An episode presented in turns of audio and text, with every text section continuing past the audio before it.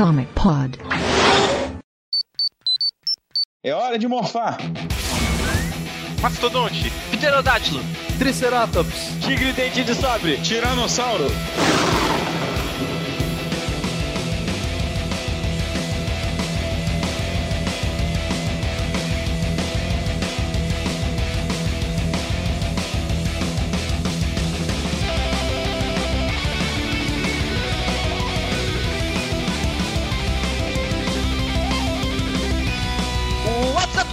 Sejam bem-vindos a mais um Comic Pod. Essa é a edição 357 e esse programa vai ser no formato one shot. E nessa mesa muito linda, muito garbosa, nós teremos o Luiz Alberto, Oi. o Diego Bacchini, E o meu Ranger favorito era o azul até aparecer o Ranger verde. o Grisa Shift the Turbo. e o nosso convidado especial, padrinho, lindo, maravilhoso, um cara que eu admiro muito, o Senna. Eu não sei o que falar.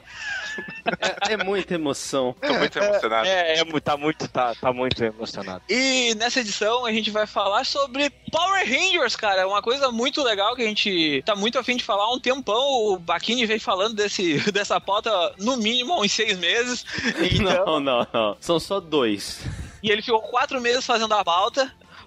Procurando personagens e cortando coisas da, da internet pra poder montar isso aí. Então, depois da musiquinha, a gente volta e vamos debater essa série linda que embalou a infância, a adolescência de muita gente aí.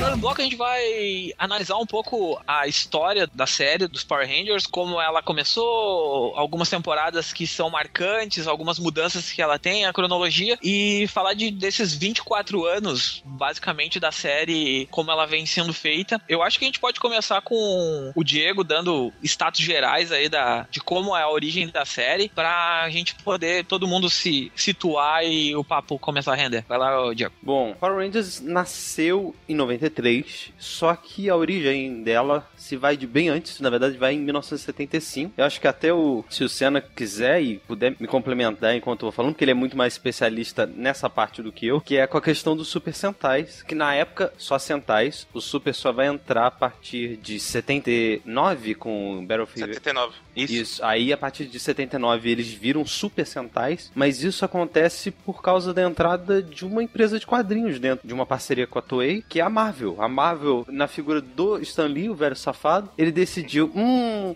vou trazer essas coisas japorongas para, o- para os Estados Unidos, só que em troca eu vou oferecer os direitos de personagens da Marvel. Daí que vem Tokusatsu do Homem-Aranha lá de 1978.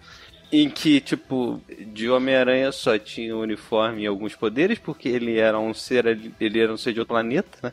Ele era um ser de outro planeta ou ele recebia os poderes? Não, ele outro planeta? recebia os poderes Isso. que vinha de outro planeta. Junto com a nave dele lá, o Leopardon, que virava um robô gigante e. E o engraçado é que não era pra ser isso. A ideia original era que o Homem-Aranha aparecesse na série de um príncipe japonês. Yamato Takeru. E aí ele foi que seria enviado para presente, essas coisas assim. E aí o Homem-Aranha dessa série ia ser extremamente fiel ao Homem-Aranha da Marvel. Aí eles falaram assim: ah, não, dane-se isso. Aí eles fizeram, tipo, tudo ao contrário. O, o, o Yamato foi substituído por que seria o Garia. E eles deram um protagonismo pro Homem-Aranha e mudaram tudo na série. É, mas Eles, eles juntaram tudo que tem de mais legal, porque a série tem dinossauro gigante, tem robô gigante, ficou perfeito. É, e a ideia do robô gigante veio de um design de brinquedo da época que ele falou assim: olha, eu não sei se, o, se os japoneses vão gostar desse produto americano, não. Então vamos enfiar um robô gigante que a gente já se garante aqui. Aqui. É, porque robô gigante todo mundo gosta, né? Exatamente. É, mas até se eu não me engano, o uso de um robô gigante numa série de tokusatsu que não era o, o- um protagonismo de um robô gigante começa aí na série do Homem-Aranha, né? Sim, é o primeiro. É o primeiro. Então, se, se Megazords foram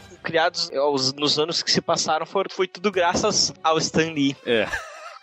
Só que o que aconteceu é que ele tentou trazer as séries para os Estados Unidos e fracassou miseravelmente porque, porque era uma série de- com ainda os personagens japoneses e tudo mais. Não fez o sucesso que fez no Brasil, por exemplo, quando passaram algumas dessas séries no Brasil.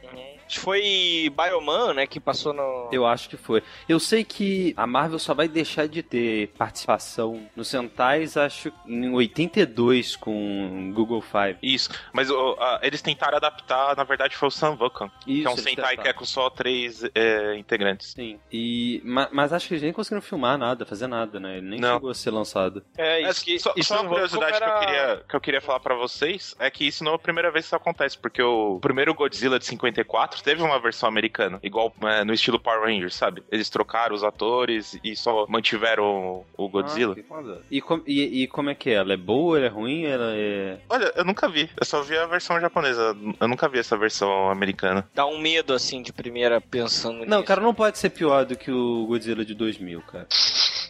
A par- partindo desse ponto, você já consegue, você já consegue assim aceitar melhor a proposta. Não tem como ser pior. Eu não sei, eu não vi, vai que tem.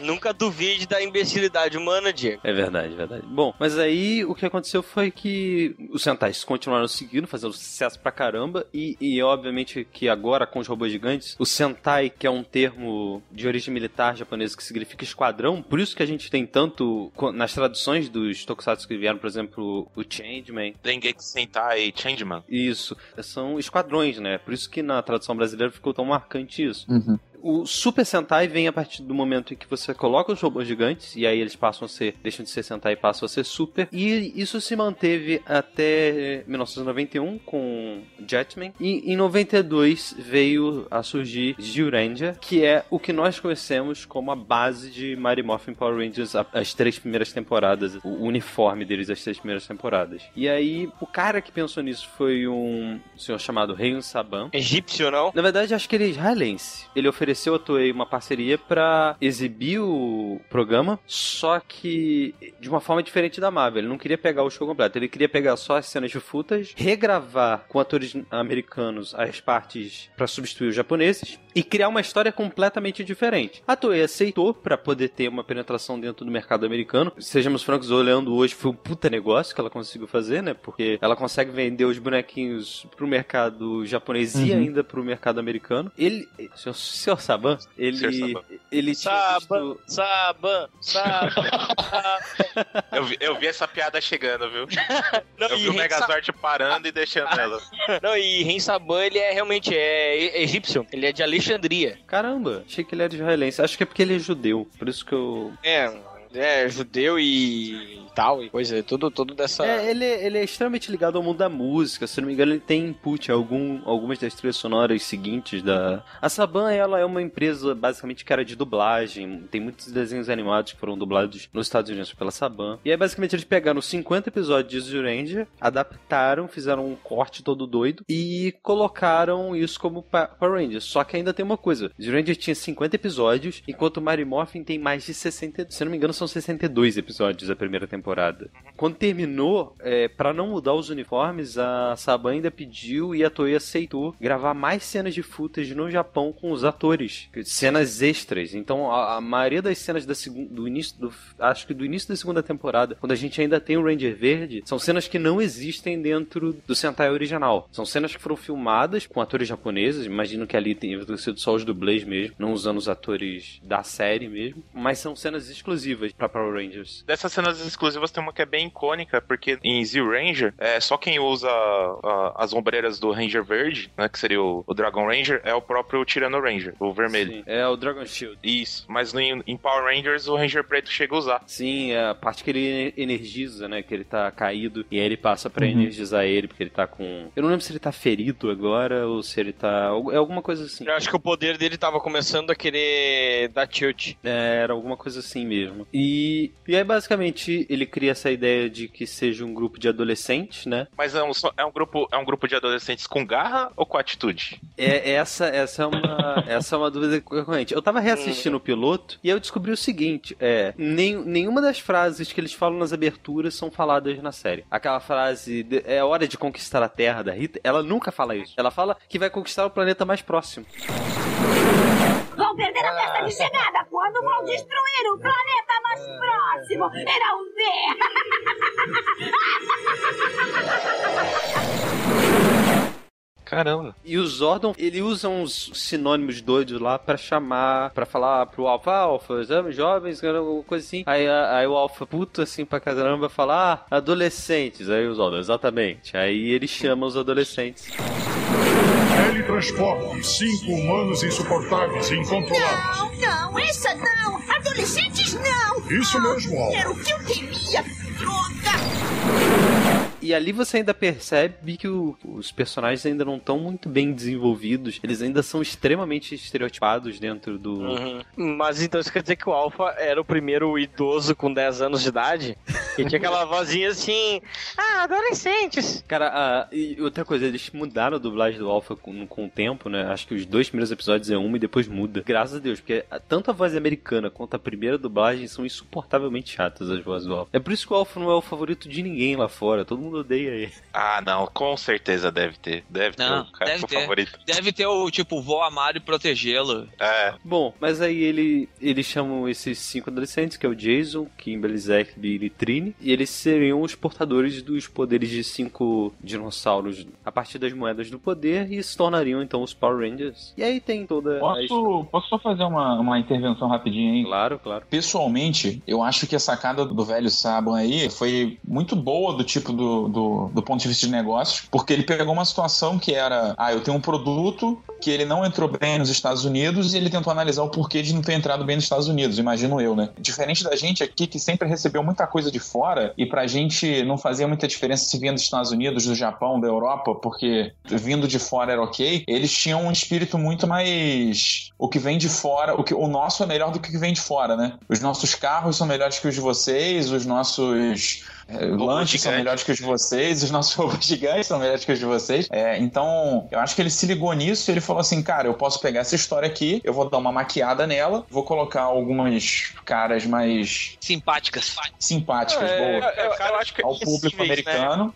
Rostos com que as pessoas, o público se identifique, né? É, Isso, com isso que eu ia certeza. falar. Tem um outro detalhe que eu acho que vale a pena citar, que eu não sei se você vai. se a gente vai voltar nesse assunto, mas o, o Mighty Morphin ele foi meio que uma experiência que eles fizeram, né? E tiveram outras tentativas de fazer isso também com outros tokusatsu, né? A gente pode já falar disso então, assim, pra passar rápido, pra não ter que entrar nesse, nessa parte pantanosa que é VR Troopers e Beetleborgs. Pô, e Masked E o Rider quê? também. Masked Não, Rider, Mas- né, cara? Masked Rider. Foi, não, foi Masked Rider, VR Troopers, aquele Alien Rangers. Não, o Alien Rangers não é bem isso não. O Alien Rangers é o Kaku Ranger, o Ninja Sentai Kaku Ranger. É, o Alien Ranger é canon dentro de Power Ranger. Ele é, ele é só um tapa-buraco entre a terceira temporada e Zil. Mas ele não aparece na primeira, não? Não, Não. é a terceira temporada. É o final da terceira temporada eles aparecem porque os Rangers foram transformados em crianças. Ai, cara, isso é horrível. Acho que eles são citados antes pelos Zordon ou coisa assim. Não lembro se eles são citados. Eu acho que eles são, citados, são na terceira. É, eles são citados, terceira. sim. Mas são citados tipo em um ou dois episódios. Ah, É. porque não sei o que, porque existem outros. É. Tipo, ele fala que existem outros em outros planetas, assim, que não são.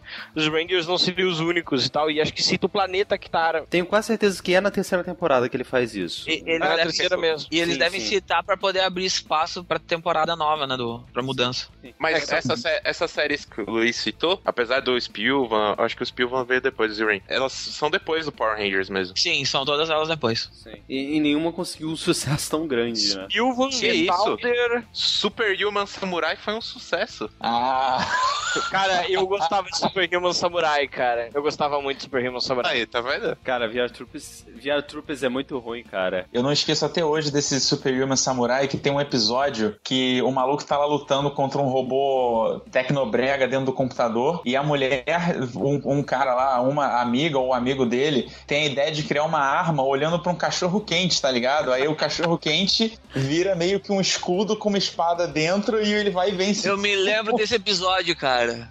Cara. Caraca, eu, Deus, não lembro.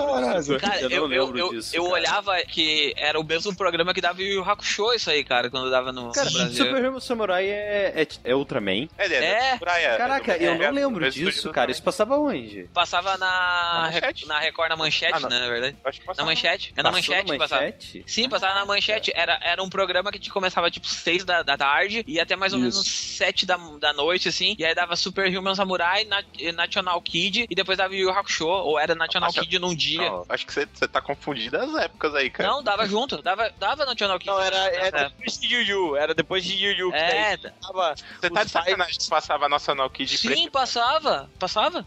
Ah, eu acho que passava assim, cara. passava Só que sim. Depois eu não via. É, Meu pai... é que, é, é que era em preto e branco, aí o cara, tipo, olhava o bagulho em preto e branco, porra, meu. E ah, passava no Ultraman também, nessa época. Caraca. Sim, o primeiro. Passava o primeiro ainda. Isso, passava o primeirão, o Ultraman. Oh, Ultraman eu lembro de ver, mas o Super Human Samurai eu não lembro, cara. É, Ele, é- tipo, ele é, ele é baseado no Gridman. Gridman, né? Exa- exatamente. É, é que na verdade a Tsuburaya teve uma. Essa época aí, a Tsuburaya tava meio em baixa com os Ultraman, né? No Japão. E aí eles fizeram o Gridman, né? depois teve Gaifer, tem- teve toda essa época aí, depois que com o Ultraman Tiga que ressuscitou a franquia depois. É, então era uma época meio de vacas magras e não, não era bem o Ultraman que carregava eles, né? Cara, eu não lembro disso. Eu tô olhando as fotos aqui, tô tipo assim, cara, isso, isso não existe na minha memória.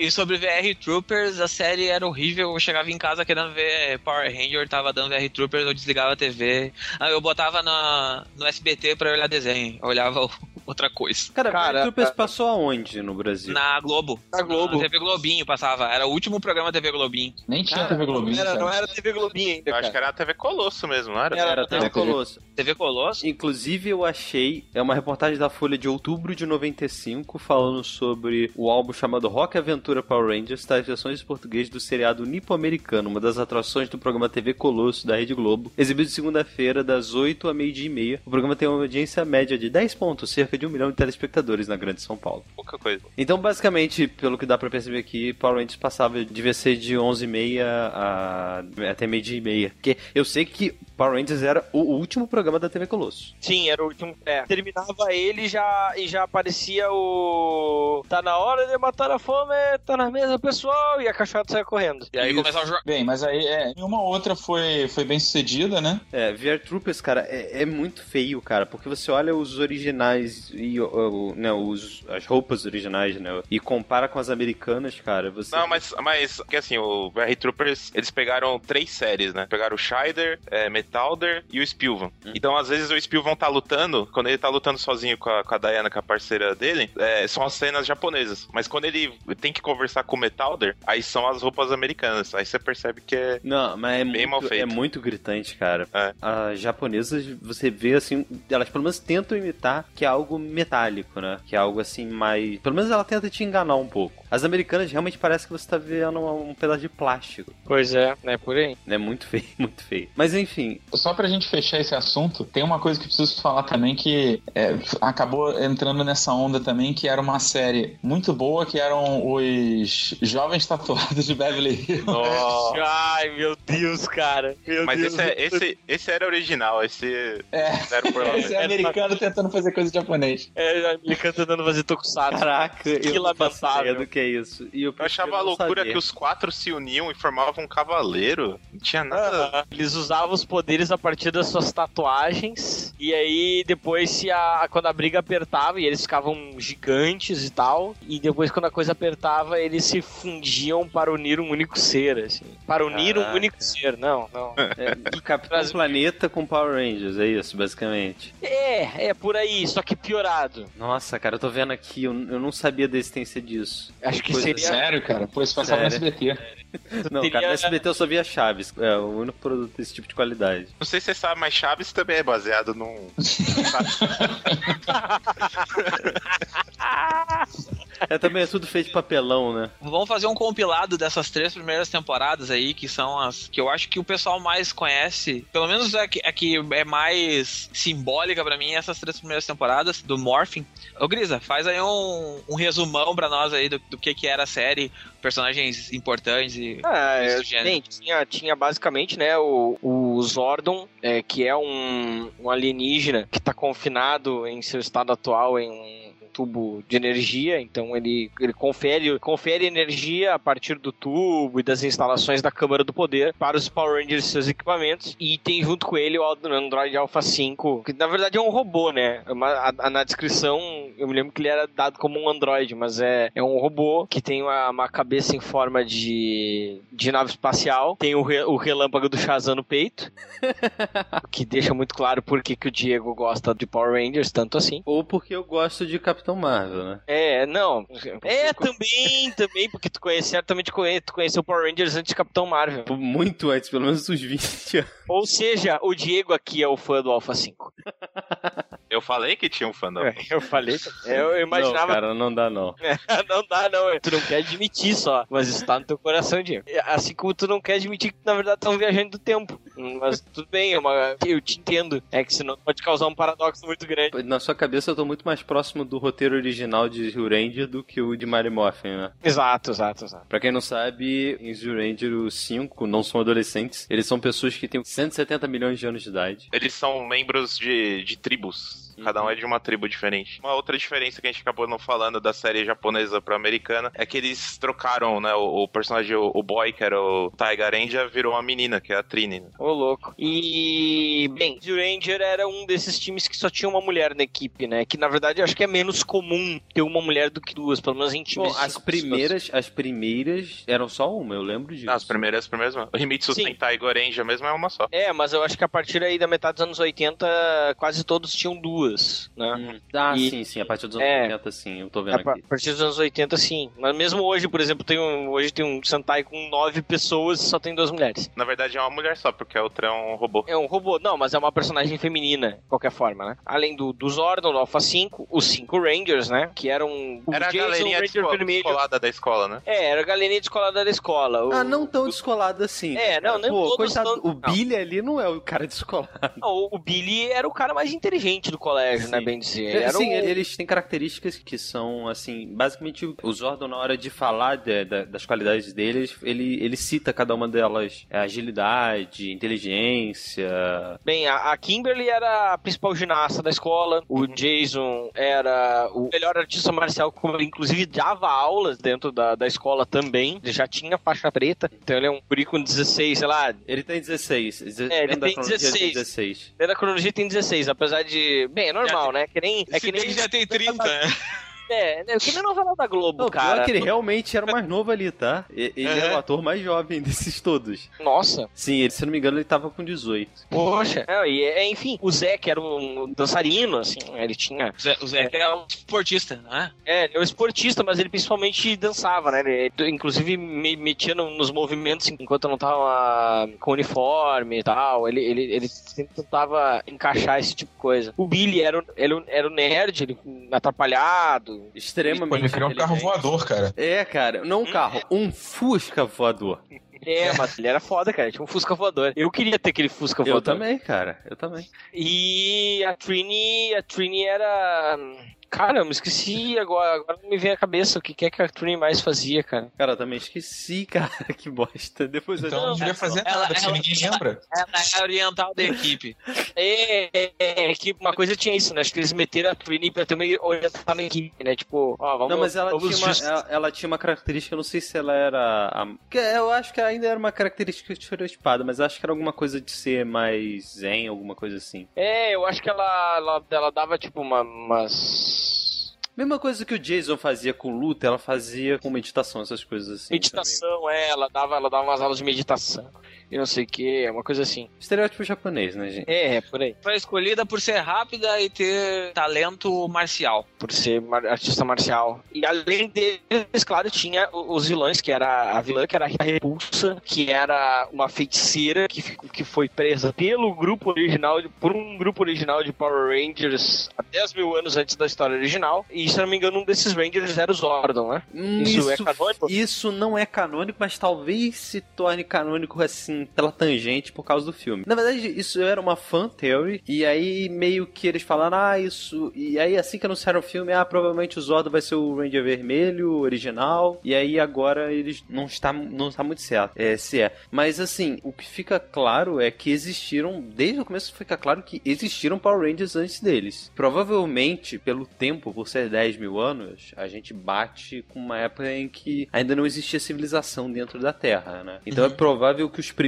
Power Rangers que capturaram a Rita na Terra e, e aprenderam na Lua não são Rangers humanos, são alienígenas. Sim. E a Rita tem um, um, um secto, né, de teclas, De capangas. de capangas, né, que incluem aí o Goldar, o homem meio, meio símio, azul, com armadura dourada, né, o Squat e o Babum, que são, né, meio O alívio bufões, o alívio cômico, meio bufões, apesar de o Babum ter meio alguns dotes de alquimista e etc, né, às vezes ele faz, ele tem algumas participações mais importantes nos episódios. O Finster, que é o, o cara que monta tanto os bonecos de massinha que atacam os Power Rangers, quanto os monstros, né, que a Rita manda e depois aumenta usando seu cajado. E depois, em- depois aparecem outros, né, aparece o, o, o Lord Zed na segunda temporada, É, Lord Zed só na Não, segunda. você tá esquecendo da namorada do Goldar. namorada do Goldar. É, a Scorpina. Ah, é verdade, a Escorpina, É namorada do porque, não, não- vamos ser justos com o Grisa, não faz mal ele esquecer, já que a própria série esqueceu da Escorpina, porque não existe, tipo, ela desaparece na segunda temporada e você não sabe o que aconteceu com ela. É verdade, é verdade. Os quadrinhos da Boom fazem Talvez. mais justiça à Escorpina do, do que a própria série. Talvez os quadrinhos resolvam o que, que aconteceu com ela, né? Exato, exato. Porque, e aí tem o Lord Zed, que é, cara, o primeiro vilão criado pra série, porque a Rita Repulsa, ela é exatamente a mesma personagem, Bandora. A bruxa Bandora.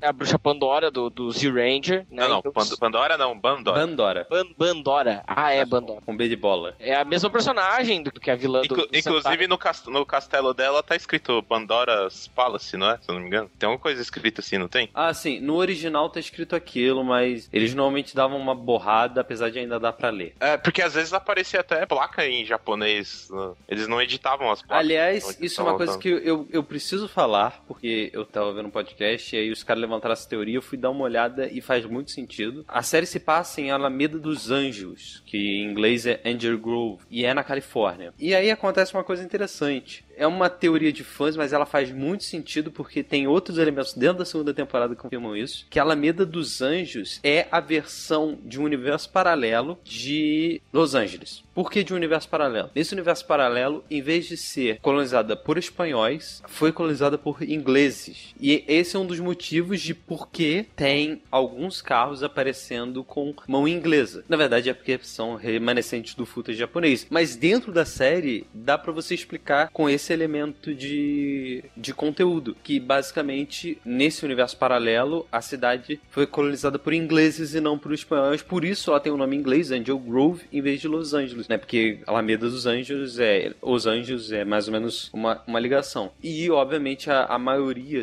praticamente todas as cenas americanas foram gravadas em Los Angeles. Isso é mó mau tiro, né, cara? Porque é você tentar encontrar justificativa pra uma parada que existe aí dentro, um furo que existe, né? Não, mas realmente, realmente tem um elemento da segunda temporada que deixa claro que foram ingleses que colonizaram Alameda dos Anjos. É, Eu nunca tinha é, é ouvido muito, falar dessa teoria. é, é, o que é engraçado, né? Que é Los Angeles e Alameda dos Anjos, né? Angel Grove.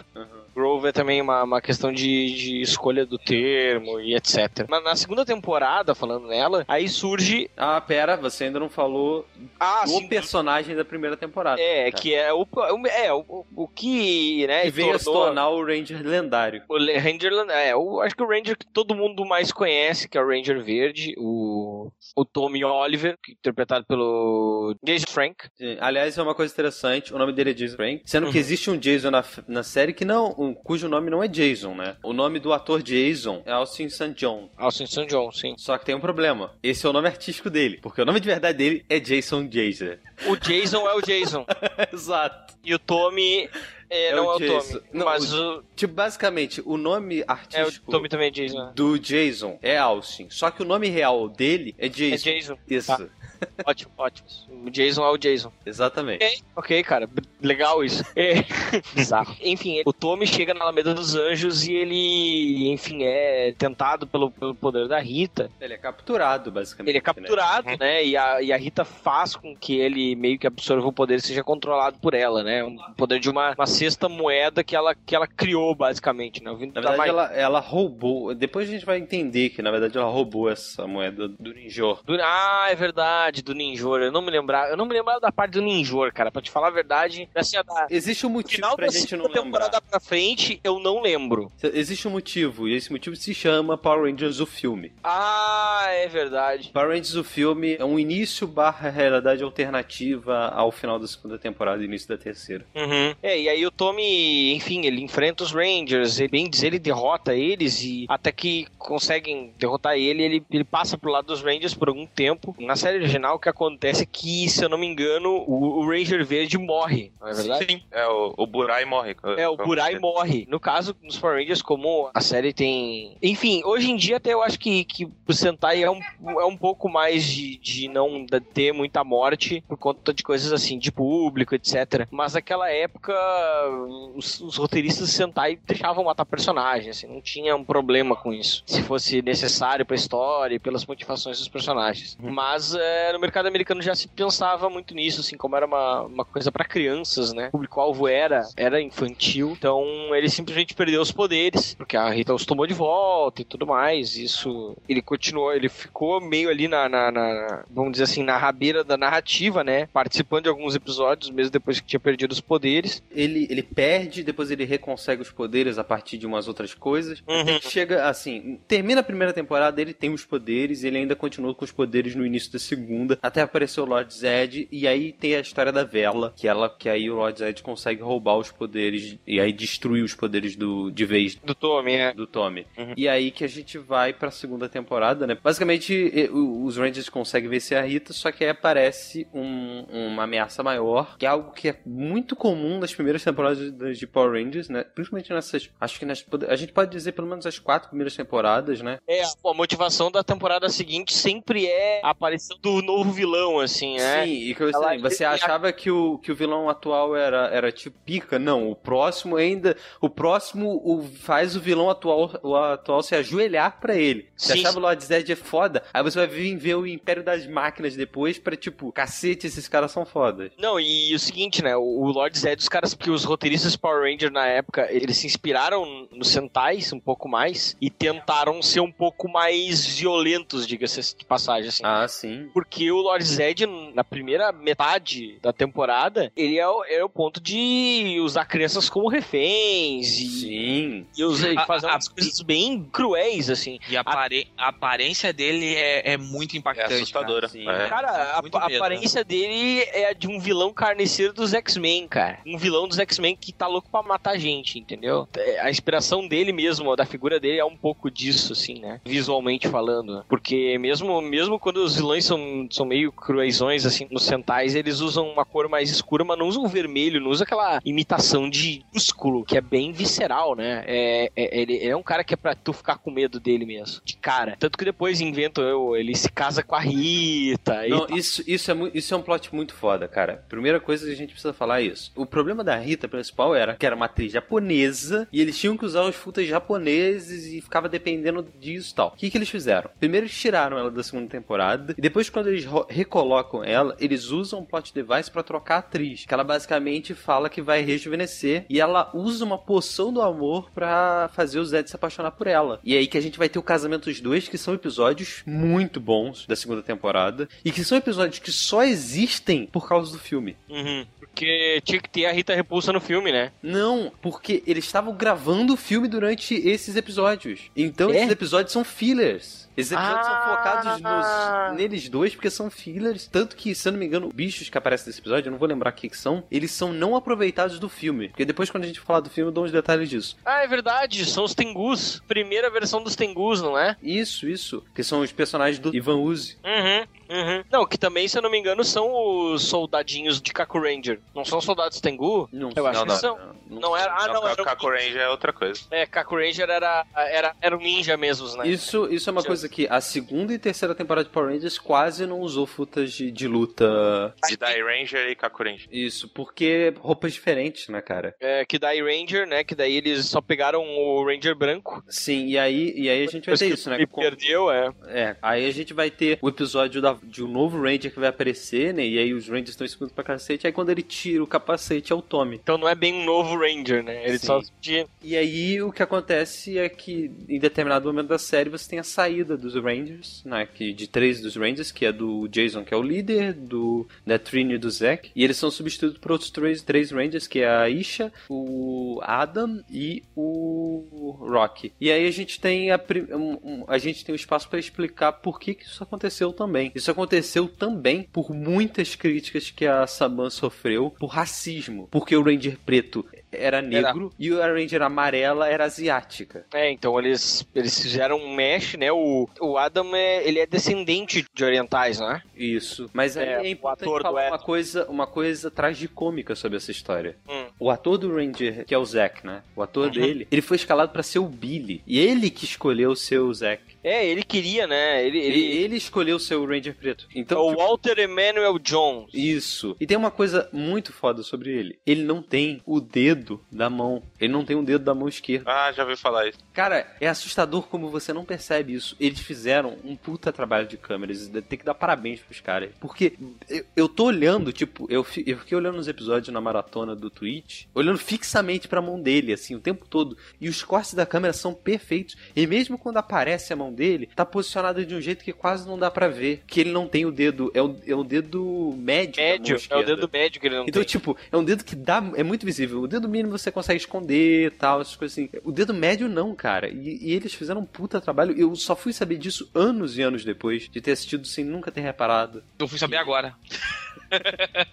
É foda, cara. É foda pra caramba. E esse ator hoje já tem 46 anos, cara. Ele, ele tinha 19 na época. Eu tinha 19 na época. Todos eles já estão nessa faixa de 40 e poucos, né? Sim, o que era mais velho ali, não sei se dá pra vocês perceberem, era o Billy, David Yost. Ele era o mais velho. É, não, ele tem 48. Ele, Não, é, ele de já- 60, ele é de 69. Tem. Ele já tá. Já era o mais velho daqueles dali. É, o que também explica, por exemplo, depois ele continuar, apesar de ele continuar ali, ele ficar sem os poderes e tal, que ele já tava com a aparência de mais velho, né? Sim, sim. né? Isso lá em Zell, né? Que ele, ele Sim. não faz mais parte do, do elenco, do elenco de Rangers, né? Ele continua na série. Uma coisa legal comentar sobre, sobre isso é que o personagem dele é Billy Cranston. E é em homenagem ao Brian Cranston. Sim, o de Breaking Bad, que na época era dublador da Saban e fez a voz de alguns dos monstros. E eu acho que, se eu não me engano, o Brian Cranston era, tipo, o dublador mais, mais bem quisto lá dentro, assim. Então, tipo, os caras queriam fazer... Os caras que tinham é, esse tipo de piada interna ou de, ou de referência interna a respeito. Era o começo da carreira dele, né, cara? Ele era um cara muito bom pra fazer essas coisas. Ele não fez tantos monstros assim Power Rangers, ele fez tipo uns três só. Uhum. Ele foi homenageado pela produção, colocando o sobrenome dele no personagem do Billy. Não, e aí, enfim, aí na segunda, nessa segunda temporada, né, tem isso, tem a utilização do Ranger branco, de Die Ranger, né, que era o Dos sexto Zords, porque os Uhum. Zords, Dos originais Zords. foram destruídos. Os Thunder Zords, né? Os Thunder Zord- Zords. Sobre o Die Ranger, que você pode perceber em- assistindo Power Rangers agora, é que quando eles chamam as bestas, eles ficam é, montados em cima, né? Fica o bonequinho assim. E se você assistir o Power Rangers agora, você vai ver que tem, quando vem o dragão, tá o bonequinho em cima, assim. Ah, sim, sim. É, o- é o único que fica, né? É o único que. Esqueceram de dar aquela apagadinha. É, não, e, e isso vai ver a questão de que, na verdade, Die Ranger é, é baseada em artes marciais chinesas, né, cara? Uhum. Eles fizeram uma força muito grande nessa ban pra, pra esse negócio render bem, assim.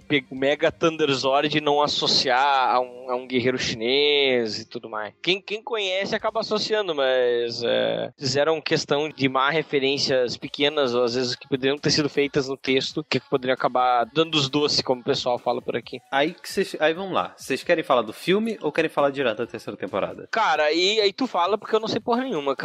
Eu, eu, eu me Cara, perco. o Nessa hora que eu, filme- me- eu me perco. O filme acho que precisa ser falado porque, assim, a maioria das pessoas lembram mais dele do que do resto da terceira temporada. Eu era uma dessas pessoas, eu não lembrava de quase nada da terceira temporada. Na verdade, eu lembrava da segunda metade dessa terceira temporada. Da primeira metade eu não lembrava quase nada. O crossover com Mask Rider eu não lembrava. Mas basicamente é o seguinte: a Fox, né, junto com a Saban, decidiram fazer o filme de Power Rangers. Esse filme, ele usa como base a, a série, mas ele toma algumas liberdades, por exemplo, nesse universo do filme, eles não estão com os Thunderzords, né, eles ainda estão com o poder original deles, né? O único que tá com poder diferente é o Tommy, que tá como Ranger branco e que realmente é o líder do time. Todos os outros ainda estão com os poderes de Zyuranger, né? Os poderes relacionados aos dinossauros. Isso, exatamente. E aí a gente chega a um ponto que esse filme dá pra algumas coisas encaixam ainda dentro da cronologia. Então, se você considera que então 4 mil anos depois de prender a Rita, em 6 mil anos atrás, um ser é, morfológico chamado Ivan Uzi foi capturado e confinado, imagino eu, por Power Rangers originais. E aí vai da sua, da sua licença poética de quais Power Rangers são. Se são que usavam os mesmos poderes do Mary Morphin, se são versões antigas, porque Megaforce deu uma, uma zoada na, na continuidade. É engraçado que você tá falando isso, porque o, o Ivan Uzi, quando ele entra na base, ele invade, tem uma parte do filme que ele invade a base dos órgãos, e ele fala, comenta algo do gênero, ah, você ainda usa adolescentes pra fazer o serviço? Não tem um, um diálogo Tem, assim? tem, tem esse diálogo sim. A gente fica claro de que em 6 mil anos atrás, o Zordon usou adolescentes pra. Pra, pra combater o Ivan Uzi. Exato, exato. Eu lembro bastante do filme porque na época eu tava na, na febre do, do Power Rangers. Eu, eu acho que eu devia ter uns 8, 9 anos na época. Eu falava o dia inteiro disso. E quando eu vi a- o pôster do filme, é muito icônico assim, e eu vi o Ranger branco, eu, eu fiquei babando assim, porque eu não lembrava, eu não conseguia acompanhar a série porque eu estudava de manhã. Então, quando eu vi aquilo lá, eu disse, porra, mas agora tem um Ranger branco. E aí que eu fui atrás loucamente tentar achar e, e rever todos os capítulos que eu tinha perdido. Porque eu sabia, porque eu tinha lido em algum herói, alguma revista da época, que apareceu os Ninja Rangers logo depois. Que é isso que, que me deixou mais maluco ainda. Que é a, tempo, a próxima temporada, quase, né? Aham. É, é a terceira temporada. Até eu fico pensando em quem é que eram esses outros Rangers. Eu acho que o. o- mas acho que, se eu não me engano, na, pra, quando começa a Ze- Zeo, Power Ranger Zeo, não.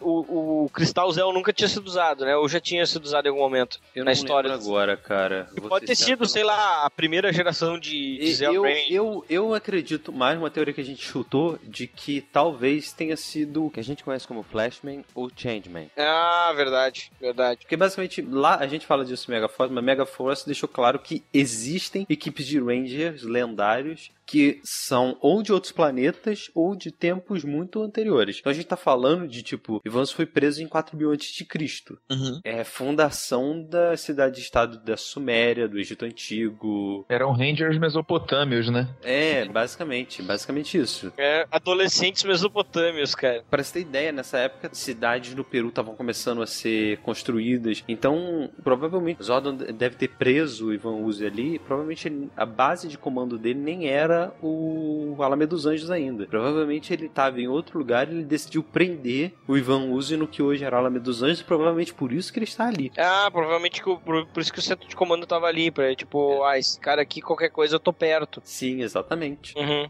E aí, basicamente, o Ivan Uzi desperta, ele destrói o centro de comando, com isso a ligação dos Power Rangers com o... Aliás, uma coisa que a gente não comentou, que é o Morphing Grid, eu não lembro agora como é que fala em português, se é rede morfagem, acho que é rede morfagem, que é basicamente o que liga os poderes dos Rangers ao que a gente chama de a rede, a rede morfagem, que é o que basicamente dá os poderes aos Rangers, né? E Uhum. É meio que a força de aceleração deles, né? Exatamente, é exatamente esse conceito. É, e os Rangers, eles, eles perdem isso e aí eles têm que ir até um outro planeta, Fiados. E aí eles vão até esse planeta, encontram lá uma, uma guerreira chamada Dulceia, Ah.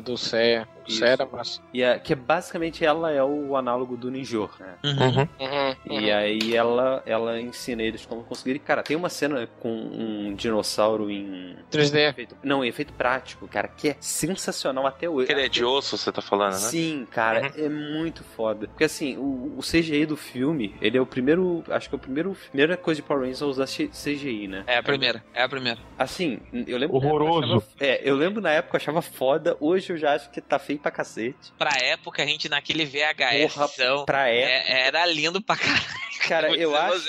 Eu, eu, eu tô pra dizer que até tipo 2005, 2006 eu ainda achava bonito.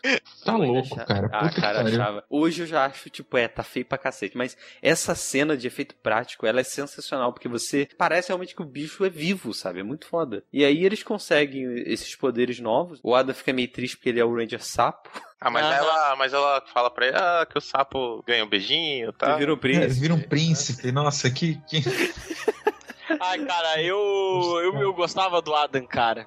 O Adam, o Adam do Adam. depois do Tommy, ele é o Power Ranger mais farofa, né, cara? Ele é o cara que tá, tá em todas. É, Ele não. já foi tudo também, né? É, e o Monster Ranger e não sei o quê. E aqueles episódios de no espaço. Sim, o episódio dele no espaço é a parada absurda, cara. Ele é muito foda. Tipo, o cara. É, é bem aquela coisa tipo de, de, de Zero Ranger, né, cara? O cara arrisca a própria vida morfando.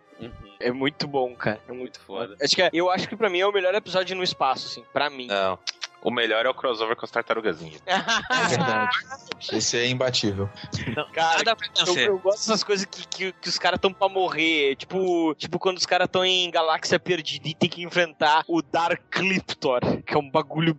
É, é um bagulho exagerado cacete. Vamos lá, vamos, vamos, vamos com calma. Aí basicamente eles jogam, eles conseguem lá formar um Megazord. Agora uma coisa, apesar de mal feitos, né? Apesar de assim, esse, tem elementos muito maneiros. Por exemplo, o lance da portinha, né? Que eles apertam e aí a, a, a cadeira deles é puxada e eles vão até a parte que é o, o hall de comando do Megazord. Uhum. Que é algo que nunca se mostra na série. Mas se me ter aparecido no filme, eu imagino na minha cabeça que é aquilo que acontece na série também e aí eu fico satisfeito. Uma coisa muito maneira do filme é que você vê os Zords lutando individualmente, né, cara? Que é uma coisa que quase não acontece, por, por questão orçamentária, quase não acontece é, na série. Questão de tempo também, né? É, sim, Tempo com certeza. Mas no final eles conseguem formar o Megazord, né? O. É o Ninja É o- Megazord? É o Ninja Isso, Megazord. Ninja... É o Megazord? Mega. Não, é o Mi- Mega Ninja Thunder, ah, Mega Ninja Zord. Mas É, é, não, é- o Ni- não, Ninja Megazord. Não, não, Mega Ninja Falcon Zord. Meu Deus. É, Meu Falcon- Deus. é Mega Ninja Falcon Zord. Eu me lembro, me lembro do nome exato porque tem nas HQs mais antigas que tem os ninja, eles usam o nome exato Não, sempre. não, não, não,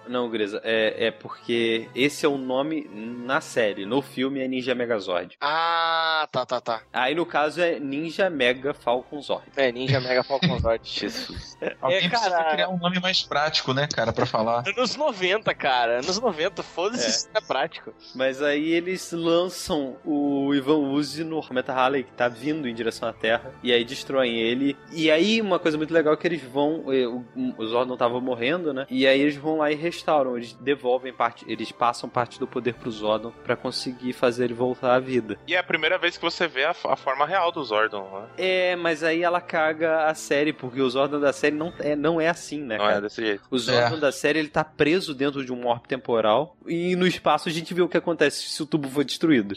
É, se tu for destruído, ele. Ele morre, basicamente. né? morre, é. Não, sem, contar, sem contar que aquele Zordon do filme, ele era muito zoado. Ele parecia o Palpatine depois que ficou velho, tá ligado? Enrolado num, num croquete de, de papel celofone. Isso mesmo, isso mesmo. Você sabe que é o mesmo ator, né? E se na verdade ele não é o Papatini de uma realidade alternativa? É, nunca sabe. Mas uma coisa que eu achei verdade- legal que eu fui saber na pesquisa é que essa cena vinha antes da batalha e eles colocaram depois. E eu achei que ficou muito melhor realmente sendo depois. Ah, sim, sim, com essa certeza. cena dele salvando o Zordon.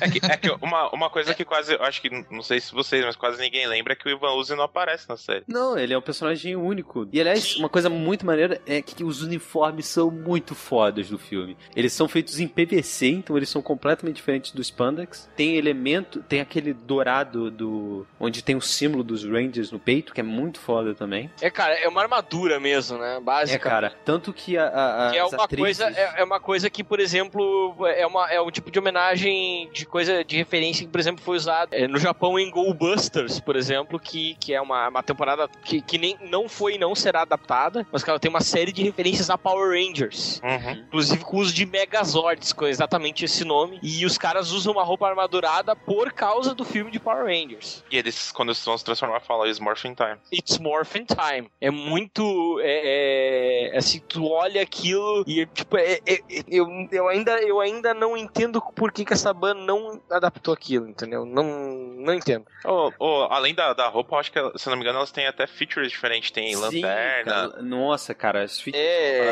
eles, eles têm, têm toda uma, uma, uma série de apetrechos novos ali. Chicote, acho que tem até um chicote. Sim, a, a Ranger Rosa tem um chicote, que é uma coisa que ela não tinha na série normal. Mas o- uma parada maneira também é que. É, na verdade não é maneira, né? Mas sobre essas roupas, elas eram extremamente pesadas. Elas estão para Se um dia vocês forem na, pra Flórida, alguma coisa, elas estão na Paramount. Ela era tão pesada que as atrizes elas tinham que parar de vez em quando porque elas não aguentavam o peso da roupa. Caraca. E tem umas coisas interessantes. O dublê do Adam, Uhum. ele se feriu durante as filmagens e o Adam ficou sem dublê. Então ele fez todas as cenas de dublê. Caraca. Quase Cara, todas eu- por isso que o Ada é, é esse tipo de coisa. E- O Ada é muito foda. Ponto. E o Tommy também. O Tommy não fez todas, mas a maioria das cenas de roupa são e- é realmente com ele. Ele dispensou o dublê na maioria delas. Que o Tommy, ele, aí ele já tava na, na, na, na vibe de ele.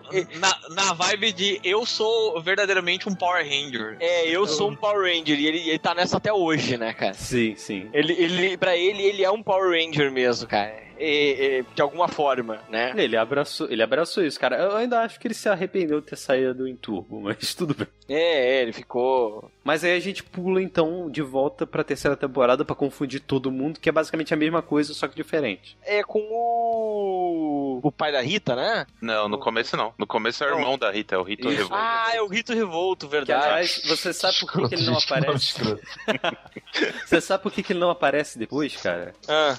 A fantasia dele danificou e eles não consertaram. Ah, sério que é por isso, cara? É sério. É possível, É, é cara. por isso que ele não aparece na parada da onda de poder, nada disso. Ele, e no espaço a fantasia dele tava danificada, porque senão ele ia aparecer também. Essa, essa pra mim é é a temporada que eu acho que eles não conseguiram mesclar tão bem assim, sabe? É, As coisas do meio- Sentai. Porque eles pegaram, ao invés de pegar, como os, os Alien Rangers que vieram depois, que são os, os Kaku Rangers, eles pegaram meio que a roupa ninja, não sei como que pode dizer, ninja civil, sabe? Sem eles estar transformados, e usaram como, como roupa deles. Então, É, é como meia, né? Tipo, transformação em 0,5. E é, aí, pra transformação completa, você tem o, a roupa tradicional. E ainda mais pro final, tipo, pros cinco últimos episódios, você ainda tem a transformação metálica. Eu não sei se vocês lembram disso. Não. Não lembro disso, não. Basicamente, eram as roupas cobertas de purpurina. Sim, eu lembro. É, e tem outra coisa que eles mudam também, porque o, o Ninja Megazord, no original, né, no, no Kaku Ranger, ele é o último, ele, ele é um deus, na verdade, né, na, na série, né. Ele é o último robô que aparece. E no Power Rangers, não, ele é o primeiro. Sim. E o, e o primeiro do outro,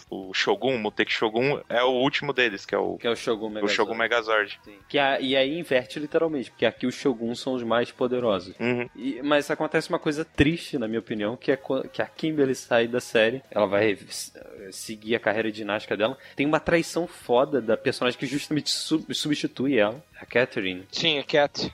Ela é enfeitiçada pela Rita, no melhor estilo Tommy, né? E aí depois ela. Depois que ela sai do transe, que eles resolvem tudo, ela consegue passar. Na verdade, tem um motivo deles tirarem a Kimberly também, tirar o- a moeda do poder da Kimberly no meio da temporada, que é que os Shoguns Megazord não tem rosa, né, cara? Sim, é porque Kaku Ranger não tem. A A, Ranger não tem. a, a moça é a, é a Ranger branca. Uhum. Ah, a é verdade. Tsuru, Tsuruhime. A Kimberly acaba saindo da série, entra a Cat, e aí acaba o chip de, tipo, praticamente uma geração inteira, né? Que é do da Kimberly com o Tommy. Ah, sim. Chip duradouro.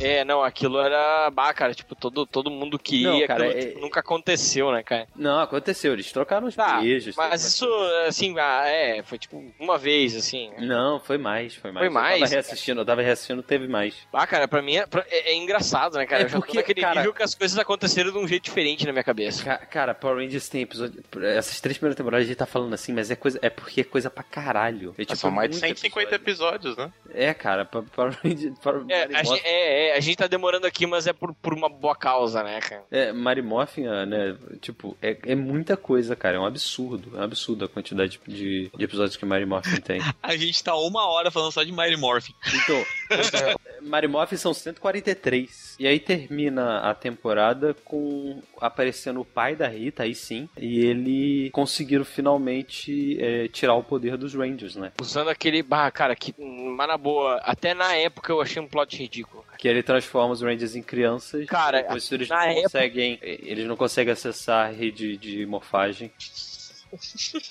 Cara, na época eu, eu achei isso ridículo, cara. Eu- hoje, então, eu fico. Bah, eu fico cara. Eu achei tão ruim que eu esqueci, né? Eu esqueci até reler, Eu- até eu- reassistir. Eu não lembrava disso. É, cara, eles todos viraram crianças e não sei. Cara, não. É divertido. Porque, oh, não, eu vou, vou dizer pra vocês que na minha cabeça tem um lapso temporal e eu só, vo- eu só lembro de, de Zell. Sim, tipo, essa quarta temporada pra mim não existe na minha cabeça.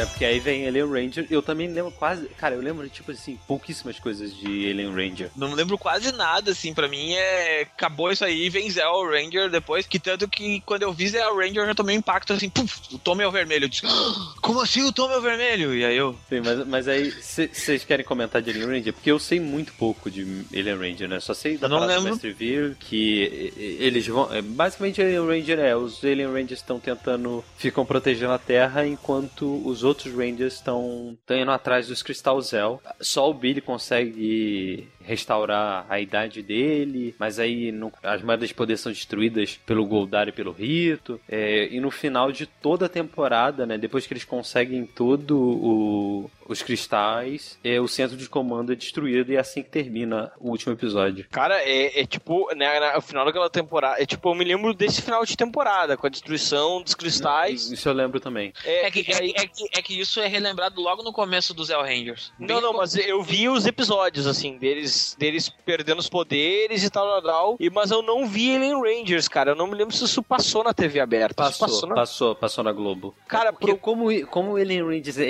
ridiculamente pequeno, É, se tu pulou duas semanas, porque eram 10 episódios, né? Em duas semanas em passou. duas semanas você perdeu a série inteira, porque a Globo não voltou a exibir isso, entendeu? Não, não, não. Nem tinha porquê. Sim. Aí, uma coisa que acontece que é bizarra, a Isha fica no. ah, Se eu não me engano, ela fica no passado, né? Ela decide ficar no passado e manda uma outra menina no lugar dela, que é a Tânia. Nossa, pode que Ela não lembrava decide disso, não. permanecer criança, é isso? Não, ela decide decide permanecer na África do passado. What? É, é exatamente isso. Tá, já não entendi, mas já não sei mais o que tá acontecendo nessa merda. Imagina só. Ah, tá, tá de boa aqui, vou. Eu acho que ela ela Vai lá no ela, meu ela lugar. fica, ela faz isso, ela sacrifica pra ficar por causa do, do cristal, Pra conseguir pegar o cristal, entendeu? Eu não lembro muito bem agora, mas eu tenho quase certeza que é isso. Sim, sim, que maluco. A gente não comentou outra coisa também que é muito importante. Hum. O Book School. Ah, é, cara, caraca. Tocar uma musiquinha agora.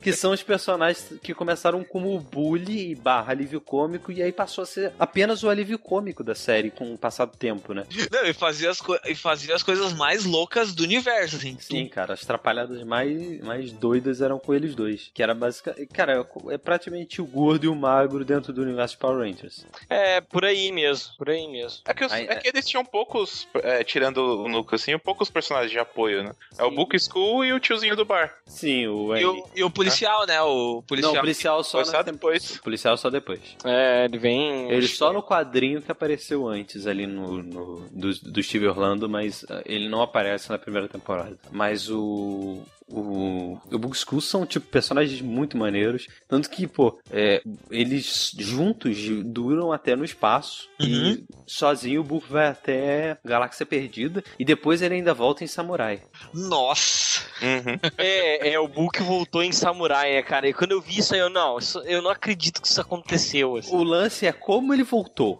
É, porque não faz sentido. Não, não, pode até fazer sentido. Tipo, ele pegou uma carona doida lá e tal. Mas, tipo, como? Assim, como é que ele voltou da Galáxia Perdida? Exato. E se ele voltou da Galáxia Perdida, o que aconteceu com o professor Hamilton, não era? Não era o professor Não, é- Hamilton? Eu acho que era o professor Hamilton, ou, ou, ou- era alguma piada com Crono, ou Cronotes, alguma coisa. Acho que era Hamilton, sim. É, é, cara, como é que. Porque ele tava na Galá em Galáxia Perdida e foi com ele pra Galáxia Perdida, né? Exato. Na. Como é que é o nome da, da colônia espacial? Terra Venture. Terra Venture. Cara, Terra Venture é, é tipo é tipo a, a porra de um plot device de Gundam Wing, né? Dentro de- Cara, eu tava, eu De tava Power Rangers. assistindo, eu tava assistindo o. Depois quando a gente chegar lá, eu vou comentar disso de novo, mas. É, Power Rangers na Galáxia Perdida é Power Rangers encontra Jornada nas Estrelas. É basicamente. Cara, é muito, cara. Você vê os cenários, as roupas, você fala, caralho, eu estou assistindo um episódio de Jornada nas Estrelas.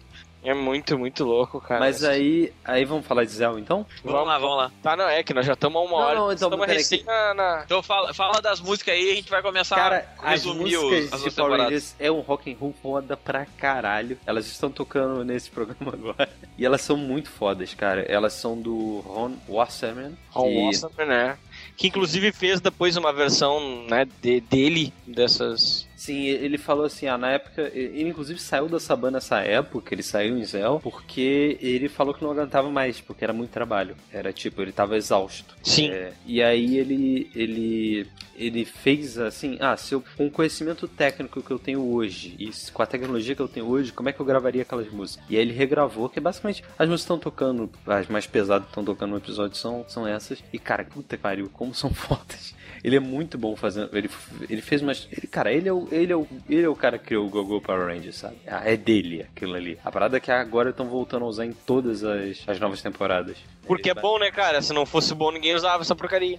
Sim. E, cara, é, só de música merecia um podcast à parte só pra comentar as músicas. Mas eu queria falar sobre o tema de Zeo, porque eu gosto do tema, mas eu acho a voz que faz o. Eu acho extremamente irritante. Tá, não, mas é, é, ba- a gente vai ter, teria que fazer um, acho que um. Pra, pra- fazer isso em profundidade e tal, pra isso aqui não durar cinco horas, a gente precisaria de mais uns dois episódios pra, pra, pra fazer toda. A gente vai. Análise. Análise da cronologia de Power Rangers.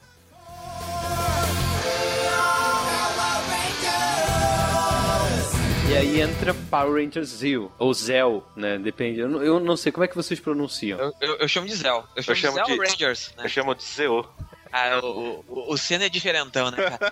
Tempora- a temporada do Zell é de 1996, né? Uhum. Que é basicamente continuação direta do que tinha acontecido na, na temporada 4. É, a partir de agora, praticamente toda a temporada até no espaço é continuação direta. Continuação direta, né? Surge o novo vilão, que é o Império das Máquinas, né? Como são só cinco, o Billy fica de fora. É, o centro de comando foi destruído, mas só a parte de cima, a parte de baixo, é, eles descobrem que tem uma, uma saída lá. E aí aparece o Império das Máquinas, que é o novo, os novos vilões. E basicamente os Rangers têm que enfrentar eles. Depois aparece um Ranger dourado, que é um alienígena, que é Trade Triforia, que ele é três alter egos separados. Só que ele é forçado a passar os poderes pra um. Como ele tá ferido, ele é, ele é obrigado a passar os poderes dele pra outra pessoa. Ele tenta passar pro Billy, não consegue. E eles acabam passando pro Jason, que era o Ranger vermelho original, e volta pra ser. Só que depois esse poder vai acabar. Isso é, isso é muito lanterna verde, né? É, cara, é demais. Esse aí é o, o Ranger Dourado, é aquele que tem o, o Zord, que é uma pirâmide, né? Isso. É que na verdade é mais um Ranger preto com um Ranger dourado, né? É, sim. É. É, dourado tá vírgula, né? Mas tudo bem. Mas eu acho ele muito legal, assim. Aí quando. Eu, e se eu não me engano, ele- eles não dizem que é o. Ah, Não, não. eles não falam que é o Jason. Eles não falam que é o Jason. Tipo, Não ele falam. aparece e luta, e aí É. ele tira o capacete, que nem o Ranger Bugger, tu. Pô, é o Jason, cara. Isso aquilo foi muito legal. É, exatamente. Mas aliás, eu vi depois, mas na época eu não vi. Mas o que que o filme de Power Rangers Turbo tem a ver com isso, assim? É, Aquilo é Então. canônico. É, o, tu, vamos, vamos só fechar aqui que acontece. Tem um efeito, uma coisa importante pra gente citar tanto dentro quanto fora da trama. O Billy começa a envelhecer rapidamente por, como efeito colateral daquilo que ele fez pra restaurar a idade dele lá em, em Alien Rangers. E aí, com isso, ele acaba. Ele consegue reverter isso depois, mas ele vai embora da Terra e fica com os Rangers do, do Alien Rangers, né? Lá de Aqui tá. isso, que tá. E aí o que acontece é que ele, na- quando ele finalmente consegue se restaurar, ele avisa, olha gente, eu vou ficar aqui, porque ele se apaixonou lá pela, pela mulherzinha lá, que é a Ranger. E aí ele decide ficar lá. E aí ele se despede. É até um episódio assim, você vê a cena final, e mostra várias cenas do Billy e tudo mais. É bonito e tal, mas tem um motivo pra isso acontecer. É, basicamente ele saiu brigado da série. Ele alega que ele, tá, ele tava sendo. Ele tava sofrendo de preconceito. Preconceito. por ser gay. Ah, por ser gay, sim, sim, é preconceito. É, deixa eu usar o termo certo, é homofobia. Ele tá sendo Sim. alvo de homofobia. E, e aí ele alegou que ele estava sofrendo isso. Não se sabe de exatamente que parte da equipe, se era a equipe toda, se eram algumas pessoas, se era a produção, o que, que era. E aí o que aconteceu é que ele decidiu sair, aí eles tiveram que usar um ator, um ator mais velho para colocar, e aí fizeram colocar colocaram maquiagem nesse outro ator pra dizer que ele tava envelhecendo e tudo mais. Só que a Saban já diz que não, isso nunca aconteceu e tal, e que, que é óbvio que ela falaria. E óbvio que ele demorou anos pra contar isso, porque ele só foi a, a contar que ele era gay em 2006, se não me engano, tipo 10 anos depois. Uhum, demorou um tempinho mesmo pra se assumir. Só que eles tiveram que fazer isso correndo, né? Pra poder tirar, inclusive, o personagem de, de dentro do, da série desse jeito. Fizeram pelo menos de um jeito um pouco mais digno, eu acho. Ah, funciona assim. E é uma pena, porque o Billy, eu lembro que pô, o Billy era um personagem muito maneiro dentro da, da série de Power Rangers, né? Ele era bem importante, né? Ele era o É. cérebro. qu- Quando tu não tinha o Zordon, ele era ele que tomava a frente. Em Zell, ele, ele tava substituindo o Zordon. O Zordon quase não aparecia, mas era ele, entendeu? Ele era Uhum. quase o, o... O Zordon passou a ser quase um segundo em comando no lugar. Uhum. É, e- e ele, ele vinha com umas soluções tecnológicas e tudo Uhum. mais, era bem. Cara, o, o comunicador é criação dele, não é comunicador do, não é do Zordon. Ah, é verdade, é verdade. E. Uhum. Aí o poder do Ranger Dourado tá drenando a força vital do Jason, ele tem que devolver de novo pro, pro alienígena lá, o Trey. Ele consegue e tal. A série termina com a Zé, o Lord Zed e a Rita destruindo o Império das Máquinas. Porque basicamente o Império das Máquinas subjugou eles. E é basicamente assim que termina a série. É, eles É. se rebelam, né? Eles tipo estavam meio que reféns do Império das Máquinas, né? Uma coisa assim. sim. É isso. E aí a gente vai pra Turbo.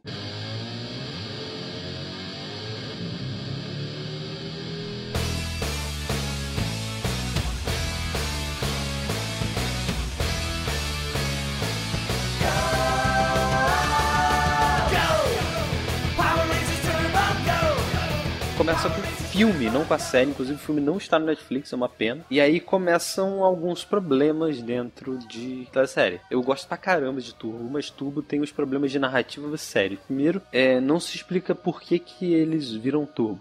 Nunca, é, eu nunca entendi É, isso. porque também tem uma coisa, né, cara? Eu acho que, apesar de tudo, Turbo foi uma boa adaptação, porque pra quem não conhece, Car Ranger, que é a série da qual o Turbo foi baseada, né, a série Sentai, ela é, ela é, é- é- se eu não me engano, é um Paródia. primeiro Sentai de zoeira. Tipo, a série inteira em japonês é zoeira, cara. Não É, tem nada Isso de fica, sério isso naquilo ali. fica muito evidente no episódio do monstro italiano que transforma os Power Rangers em pizza. Sim, sim, isso fica muito evidente em alguns episódios, em algumas Não, é situações. porque esse é marcante pra cacete, cara. Esse, Mas, assim, mas, cara, ah, de no, no, no geral, cara, eu acho que foi um, um esforço desgraçado da Saban conseguir eu- adaptar isso aí. É, mesmo, mesmo que Turbo tenha os seus problemas, eu, eu gosto muito da, da temporada do Turbo, assim. Eu acho também, legal eu acho o- o- a forma que, que contam. Tem até o. Eu, eu sempre esqueço o nome do Ranger Azul, que era o que é o menininho, e ele e aí quando ele morfa, ele, ele fica grande de novo. É o Justin. Isso, É, sim. eu, eu, achava isso muito legal, cara. Você acha, você acha isso legal, Pablo? Mas o Ranger branco, original, no, no japonês, ele era um guri que ficava grande. É o. E- O, o Kiba Ranger. ah, E o mais Tá, legal que a- é que, assim, como ele, ele cresce, a voz dele não muda, né? Então, quem fala no lugar dele, para as pessoas não perceberem que ele é uma criança, é a espada. É a Byaku Shiken. Por isso que a espada tinha uma boquinha, sabe? Ah, tá. Que, que, aliás, é um dos melhores personagens de Power Rangers também. Saba. A Saba. E, inclusive, a Saban não deixa chamar mais de espada dentro dos quadrinhos. Tem que chamar de sabre. Mas tem algum motivo? Não sei, não faz diferença. Ainda é uma espada, cacete. É, e outro, outro que também é criança e fica grande é o King Ranger, que é o, o Ranger dourado que vocês estavam falando do Zell. Ele também é uma criança Ah, no- é na versão criança. japonesa. Que louco, cara. É que, é que lá no Japão eles, eles fazem isso sem muito cuidado, né? É isso aí e foda-se. é tipo o. o- Bem, é tipo o atual Sentai que é uma mistura de Star Wars com One Piece. E Eles não estão nem aí. Mas, basicamente, nesse você vai ter uma vilã nova, que é a Divatox, e ela vai atrás de um, de um mago pra conseguir é, libertar um demônio antigo chamado Marigor pra se casar com ele. Cara, é, é, isso é muito zoado, cara. E aí, Nossa, basicamente, os Rangers vão impedir ela de fazer isso. E aí, o que acontece é que o Rock se machuca, não pode ser Ranger, e com isso o Justin descobre que eles são Power Rangers, porque ele tava embaixo da cama do Rock, do hospital.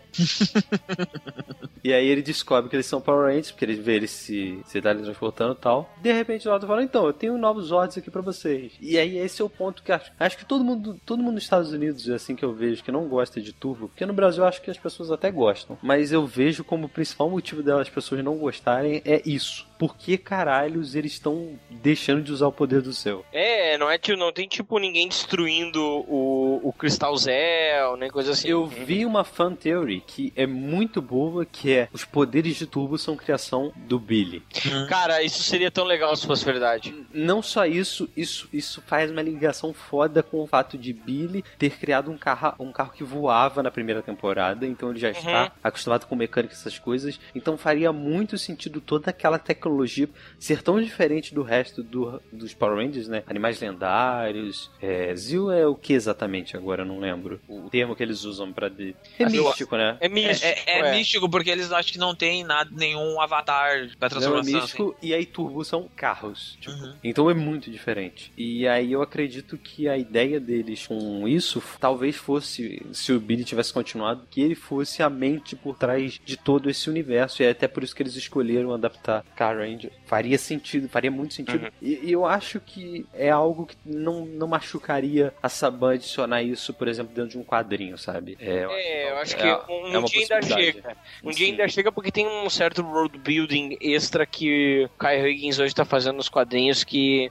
que supre algumas lacunas, inclusive, e, e faz al- alguns fatos serem mais interessantes ainda é, quando complementados com os fatos que acontecem na HQ. Mas a gente vai chegar lá. Aí basicamente eles, eles, eles derrotam o- ele, é, e aí acontece algumas coisas que as pessoas não gostam muito, que passam-se alguns episódios, né? Começa a série mesmo, passa alguns episódios.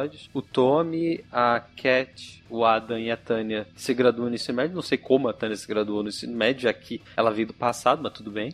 E aí eles saem dos Rangers. E aí entram outros Rangers no lugar. Que aí entra o. TJ, a Cassie, o Carlos e a Ashley. Isso, que, Cara, aliás, é o TJ. primeiro, o primeiro Ranger ne- negro vermelho, né? Uhum. E cara, o TJ é foda. Eu um adoro dos melhores Ranger vermelho, na minha opinião.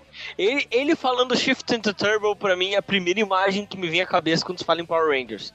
Sério. Sim, é. é, e, porque, e porque aquilo na boca dele é legal. Não é tipo o Andrews falando Let's Rock It. Eu não me lembro como é que é em português mesmo, cara, porque eu revi em inglês. Cara, não lembro, não lembro. É, cara, é, eu não lembro. Eu sei que, eu sei, eu sei que é horrível. O Andrews é, é como o Ranger Vermelho, é uma. É, é Não, cara, ele não é pior que o de SPD, que eu nem lembro o nome. É, não, tá, tudo bem, não é pior que o de SPD, mas. Ah, cara, que, o Andrews é muito horrível, cara. Tipo, é o pior até então, assim. É o pior Ranger vermelho até então, cara. Ah, eu não acho, cara, eu gosto dele. Até porque o. o não, cara, ele, o não, dele é cara, muito ele não legal. pode ser, ele não pode ser o pior Ranger vermelho, porque tem o Rock. Não, mas é que o Rock. que nem, não é- que nem está é- em Forever Red, só pra te lembrar disso. Cara, mas é que, sei lá, o Rock não é nem. Se tu for. Líder. É, o Rock não é nem o líder, né, cara? O, o, o, o líder lá é o Tommy de, de Ranger branco. Então, pra mim, não conta como um Ranger vermelho porque ele não é líder de nada. É, não, não, é, pra mim não conta. E eu acho que por isso que faz, por isso pra mim fez sentido quando apareceu em Forever Red, cara. Mas não foi esse motivo, você sabe, né? É, eu Não sei que foi. Não, não sei por que motivo foi, mas. ah, Eles não ach... É simples. O motivo é que eles não acharam o ator. Eles não achavam o Steve Cardenas. Não, não acharam. Eles não sabiam onde é que ele tava. Meu Deus, cara, que horrível. Porra, Sabana. Não, não, não, não. É, é, é, sabe- vacilo. não, sabe o que, que, que é mais louco? Como é que um cara desaparece do planeta? Uhum. Não, não, isso é só vacilo da Saban, cara. Como é que não vou achar o cara? Tem que tinha um cara. Eles acharam todo mundo, cara. Menos ele. Muita, muita má vontade, Saban. Tá. Mas, enfim, aí acontece a, a porra. Eu acho que a porra da revolta mais louca de todas, assim, no final de Turbo, né, cara? Aí você tem esses novos Rangers. O Justin continua como Ranger Azul. É o único que continua. A, tro- né? a troca é bem dizer no meio da temporada, né? Sim. Eu, eu me lembro que, que, que foi bem impactante quando. quando Sim, foi pra caramba. E, de- e outro motivo de algumas pessoas não gostarem é justamente esse. Porque, porque a troca, tipo, não foi a troca de dois, um, meio. Não, foi a troca de quatro. quatro e, tipo, o, o cara mais icônico que tá lá desde a primeira temporada, que era o único ponto de referência, foi embora. Tchau ti. Aí, basicamente, tem uma parada do Centurião Azul, que, que é um. que é tipo o sexto Ranger da história, né? Ele é o sexto Ranger Turbo, mas que ele traz uma mensagem do futuro, dizendo que os vilões vão se unir para derrotar o, o, o Zordon e tudo mais. Ele é interceptado, um monte de coisa. E aí, no final das contas, o Zordon, ele, ele saiu também, tem isso também, né? Saiu o Zordon e o Alpha e entra o, o Alpha 6 e a Dimitria. Cara, eu não me lembro do Alpha 6. Eu não, não lembro. Não. Ele é basicamente o Alpha 5 com rap, falando em tipo rap. Falando em rimas. É, basicamente. Não, é, ou seja, o Alpha 5 com etriga. Exato. Vou- Exato, é por Vou aí. botar referências, né? Nós estamos falando só de Power Ranger há sei lá quanto tempo. Eu não sei quanto isso vai ficar na edição, mas é muito. Segue. E aí nós Segue. vamos pro espaço. 10,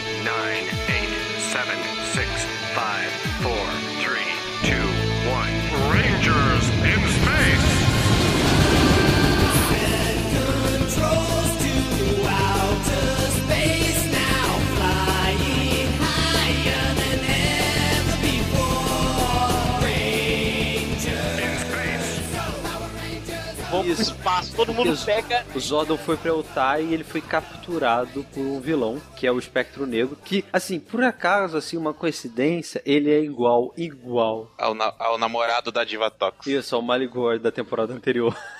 Porque basicamente é o mesmo, é o mesmo boneco, eles usam. Essa, essa temporada eu acho engraçada porque, o, tirando da onde vem o robô no, no Mega Ranger, que é o, o- da onde veio, essa, o Sentai não tem nada no espaço. Nada, é. Não é sobre espaço. Porque não É, é, sobre adolescentes. É sobre adolescente Terra. jogando videogame, cara. É. Cara, eu acho que no espaço é a melhor temporada de Power Rangers. Por muitos motivos, mas o principal, assim, que, que não faz com que, por exemplo, a segunda temporada que eu acho melhor, que é a Time Force, né? Força do Tempo, é que ela tem a ligação com a lore inteira de Zordon e ela é o, o grande fechamento da história. Ela é uma grande história, ela é uma história muito, muito foda. É, É. ela tem elementos como Ranger Fantasma que até hoje a gente não sabe quem é esse filho da puta. Caio Higgins, por favor, nos diga.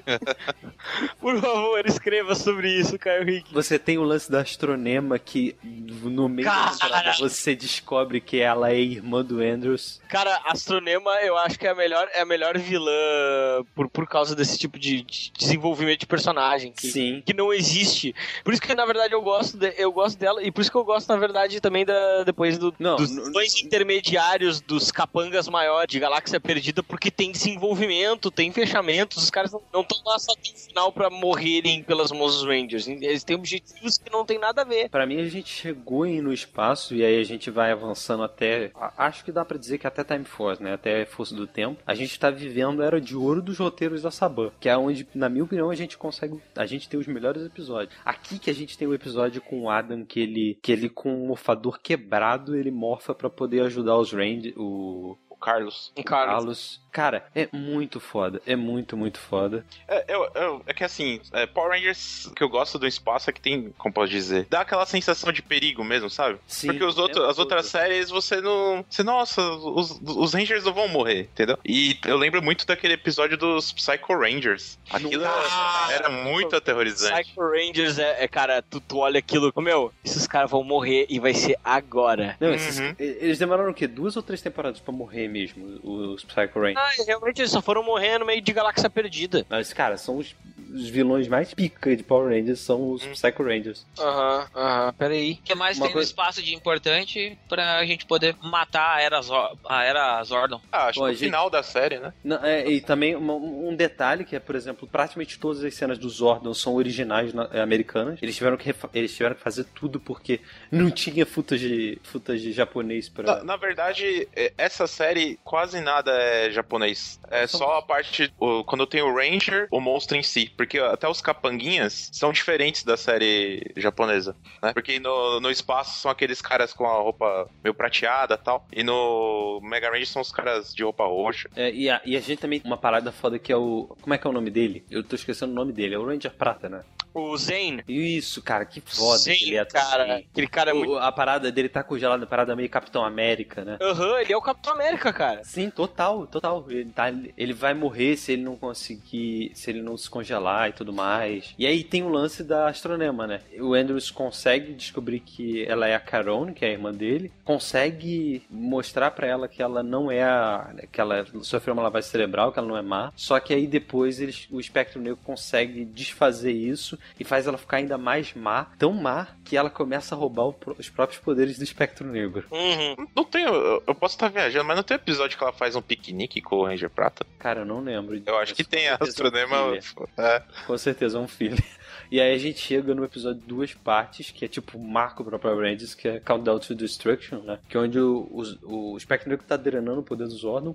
Ele tá... E, e aí o... to- a gente tem, tipo, todos os Rangers do universo são derrotados ou capturados. Os Rangers do espaço estão tentando defender a Terra. E o Andrews consegue finalmente entrar na Fortaleza das Trevas, né? Pra, pra resgatar a Astronema, né? E ele acaba encontrando o Zordon. E o Zordon fala pra ele, pede que ele quebre o tubo de energia. Ele, ele não quer fazer isso, mas ele atende o pedido do Zordon. E quando ele destrói, vem aquilo que a chama da, da onda de energia, que vai purificando tudo. Porque se vocês lembram, sempre que dava alguma merda com um morfador, alguma coisa, o Zordon passava a parte da energia dele pros Rangers. Uhum. Só que eles tinham que devolver, porque senão o Zordon enfraquecia e podia morrer e tudo mais. Então, o, o, Ran- o Zordon tinha muito poder dentro dele e ele só não liberava isso porque, por questão de, tipo, pô, poder conseguir. eh, Como é que ele vai ter a segurança de poder proteger a Terra? né? Mas aí ele abre mão disso pra salvar de vez a Terra, porque senão os poderes dele iam cair nas mãos erradas. E aí com isso ele purifica tudo. E alguns são destruídos, outros são, são transformados em seres humanos normais, que não são malignos. Inclusive o Lord Zed, a Rita, Divatox e Astronema. É, eles são seres normais agora. E aí essa, essa onda de energia tirou, a- atingiu muitos lugares. Só que aí a gente vai ter em Galáxia Perdida que ela não atingiu todo o universo. Porque lá a gente ainda tem vilões. Uhum. Caramba, cara. É E verdade. aí, é- e aí, cara, é é por isso que eu acho no espaço muito foda. Cara, é, É. muito. É, é, tipo, eu me lembro quando isso aconteceu assim, ó, não, não, cara, isso não, não, isso não aconteceu. Cara, tipo, é- desliguei a TV, não, isso não aconteceu. Eu lembro de estar Isso vendo meu irmão na sala, cara, quando eu vi os. Cara, é tipo, caralho, velho. Zordon, ah, isso cara. foi muito foda. Zordon! Eu não acredito! Eu estava começando a achar que nunca mais veria você. Andrews, preste atenção. Não há muito tempo. As forças do mal já capturaram a maior parte do universo. Em breve vão capturar a Terra. É, eu sei. Você pode impedir que isso aconteça. Como? Me diga! Estilhaçando o meu tubo de energia. Não! Só a energia do bem que há no meu tubo pode destruir as forças do mal. Mas Zordon, o que vai acontecer com você? Eu serei destruído, mas o meu espírito viverá para sempre em tudo que for do bem. Não, Zordon. Continuaremos lutando. Tem que haver outro jeito. Não há outro jeito. Andrews, escute. É seu dever como Power Ranger salvar o universo. A hora é essa.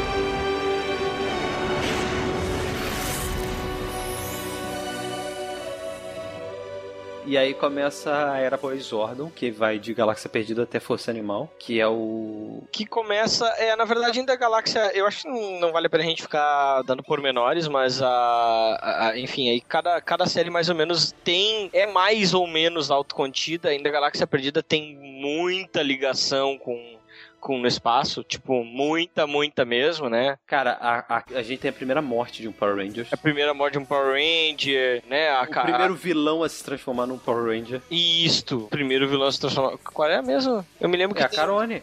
Ah, é verdade, a, a Ranger Carone, a rosa. Carone vira Ranger Rosa, né? Quando. que- eu acho que é um dos melhores episódios. A Quendrix sacrif- é, ela se sacrifica pra proteger a. É, tem várias coisas dignas de nota, mas. ah, né, aí outra, outro, são outra, outros 500. O próprio fato de ter um. Os caras, os, os capangas. Cara, eu, eu me lembro mais dos capangas de Galáxia Perdida do que do vilão, cara. Do vilão Cara, principal. Porque, cara, é- era o. Basicamente era um cavaleiro em wireframe. Ah, acabei de falar do cara. Do- do- deles. É... Cara, Galáxia Perdida tem elementos de Jornada nas Estrelas, Power Rangers, né, óbvio, e tem elementos arturianos, né, porque é a espada na pedra. A espada na pedra, e aí tem um- o, o cavaleiro, o, o, o defensor Magna, que é ainda mais cava- cavaleiresco ainda, né? Sim, que, É, que não, que não é muito defende- certo o que, que ele é, e é, mas se ele é um Ranger, se ele é outra coisa. É, ele atua como sexto Ranger ali. Se ele é ou não é, É. é, debatível. Que, enfim, mas aí tem, tem tudo, tudo tem uma. Todas as temporadas começam a ter finais felizes, né? Ao contrário do que acontecia até então. E aí, porque no final a, a- é, eles restaram a vida da Kendricks, então, tipo, ah, porra, toda aquela tensão da morte dela, aquela coisa, ah, foi, pra, foi pro saco. É, e elas, eles conseguem voltar da galáxia perdida e tal. É, a Galáxia. Galáxia Perdida tem um, um quê de Battlestar Galáctica, né? Que é o também, também. que é colonização e procurando um novo planeta e coisa.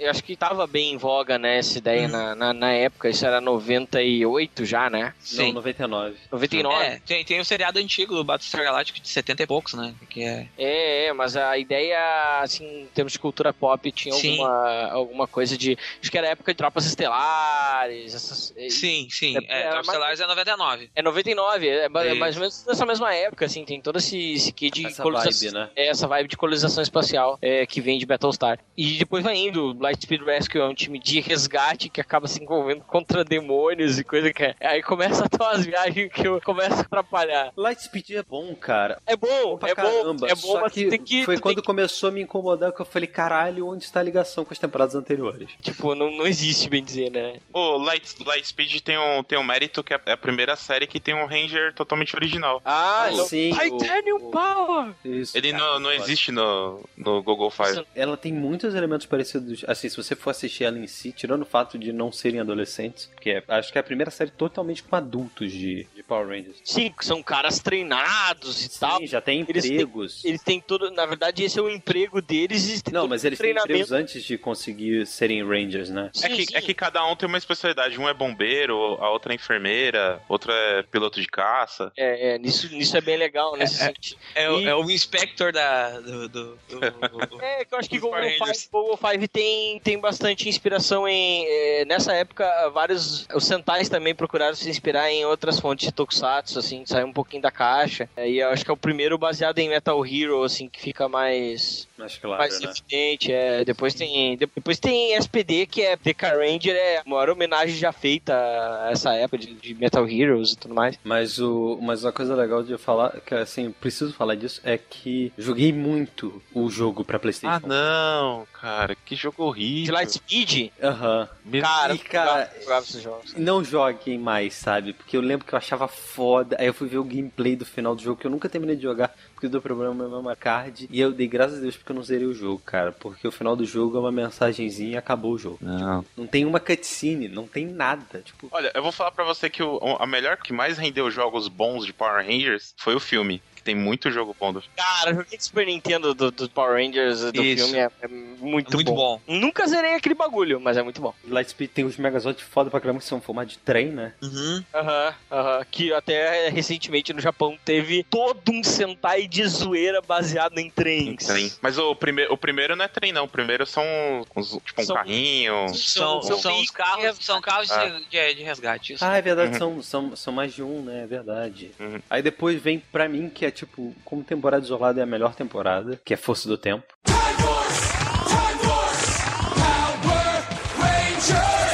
Que ela é quase um pra um pra temporada japonesa, né? É, eu acho que é uma das temporadas mais próximas do original. certo? Só muda que o vilão original é um sapo gordo, É o, gigante. cara, assim. o Hansin. Ah, é, é, aquele é um bom vilão, cara. Cara, ele é o. Ele, ele inclusive fez Mad Max, o primeiro Mad Max. E, cara, a cena dele falando da criação, de como é que ele foi criado. Puto, o discurso dele, cara, que parada foda. Levou décadas de pesquisa, mas a perfeição genética finalmente foi alcançada.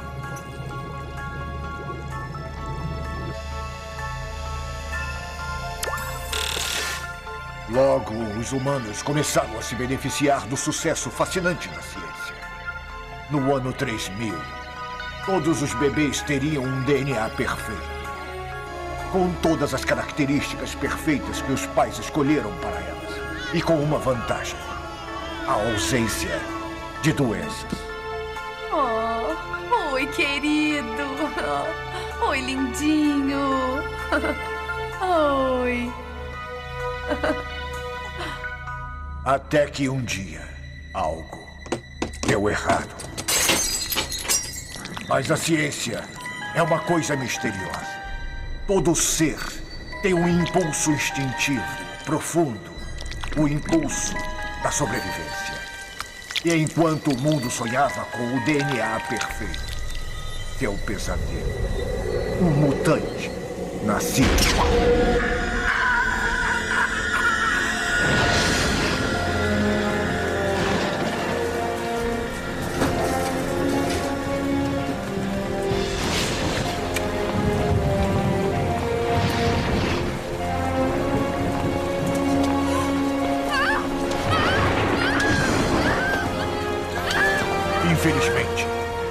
Futuro não é muito receptivo às imperfeições. Eu fui renegado por todos os que me viram um pária.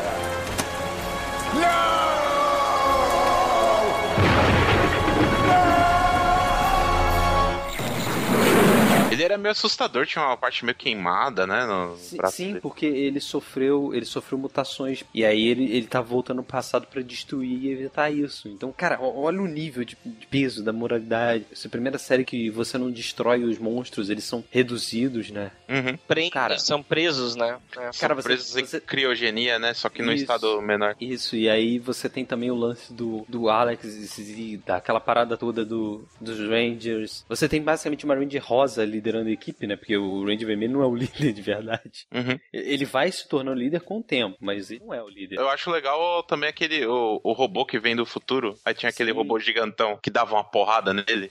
Sim, muito maneiro, muito maneiro. Aham, aham. E como termina também, né, cara? Que é quando, quando ah, na batalha final ele sem, o, o Hansink fere a Nadira, que é a filha dele, e aí ele fica, ele se rende aos Power Rangers porque ele quase matou ela, porque ele amava demais a filha, e aí ele acaba se rendendo quando ele percebe que a, a sede de vingança dele quase matou a coisa mais importante da vida dele.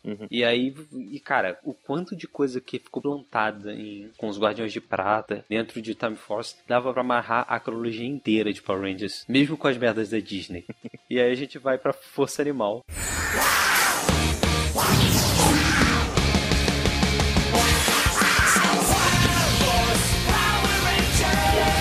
Finalmente. Que é, pra É mim, o- a pior temporada da Saban. Ah, é, é zoado, né, cara? É Porra, é zoado. muito ruim, cara. A história é uma merda. O Mestre Ogro é um. É um, é um...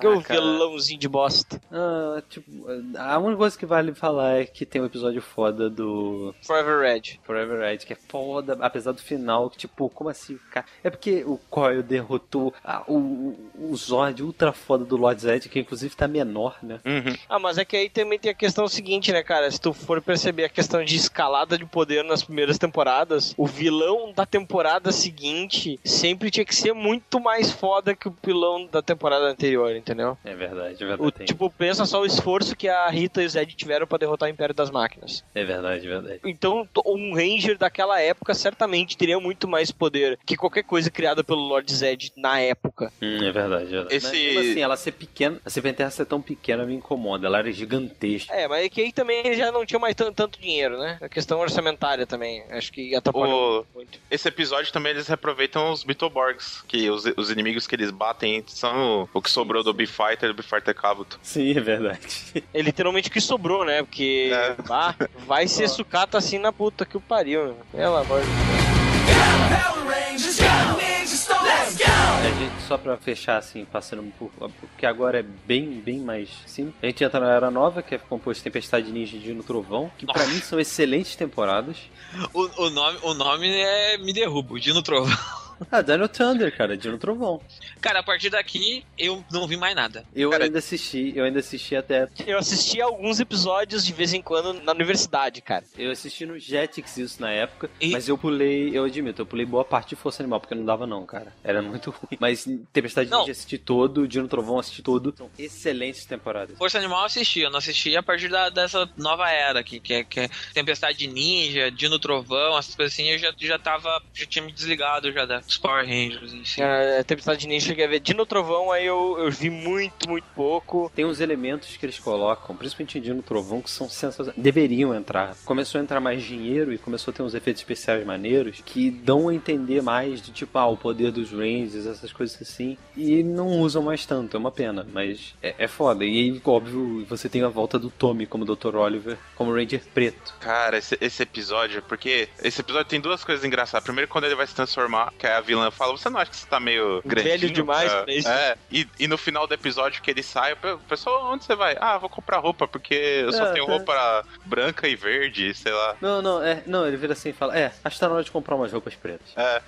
É muito bom. E tem, tem outro episódio muito bom que é eles assistindo a série japonesa. Eles assistindo a Barenja. Cara, não só isso. Como é, eu não, como é que eles assistiram a Ranger no episódio? Isso é tipo é, que aquele eles episódio... falam, ah, os japoneses fizeram uma série baseada na gente, vamos assistir. Aí, É, é verdade.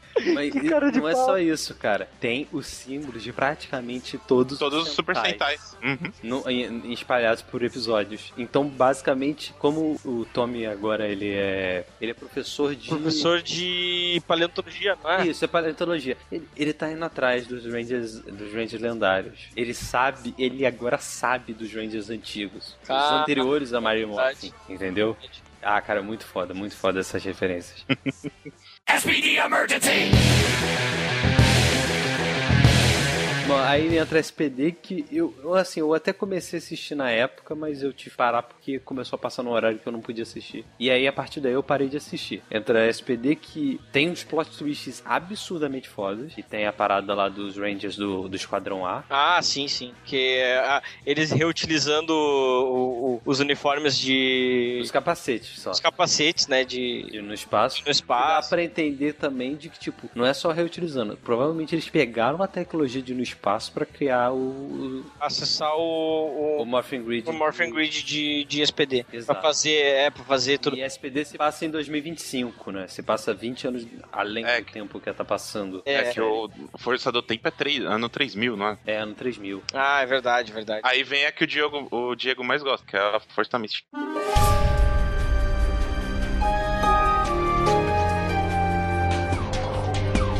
Não, cara. Nem Não. eu, nem o Greza. Não, aí a gente para de falar sobre isso, porque a gente já tá falando há muito tempo, tá? A gente tá. Não, tá. Eu só quero comentar uma coisa, Grisa. Eu te mandei, inclusive, Força Mística ia ter uma abertura em rock, O que seria. Eu vou ver depois, mas eu tenho certeza que seria muito. que é a do Ron Watson. Bah, cara. Ia ser boa. E aí a Disney falou, não, a gente quer rap. E aí, o que, que eles fazem? A pior abertura da história de Power Rangers, que é um porra. A, a, a próxima, eu acho que se abraça nessa como ruim. Ah, mas. Operação Veloz pelo menos não é, não é tão rap, né, cara?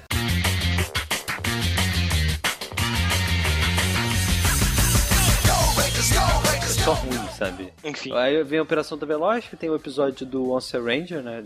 Que é um episódio que só serve pra você ver como Operação Ultra Veloz é uma merda, porque tá Que- tudo errado ali, cara. Os caras são famosos. Caralho, o Zordon quando falou, chamou os Rangers lá na- no- quando deu no primeiro episódio, falou que eles não podiam usar a porra do poder deles pra fama. E esses Rangers são Uhum. famosos. Isso é absurdo, cara. Ah, mas tem outro problema. é- é- Eles têm poderes sem ser Rangers também. Essa temporada é bem.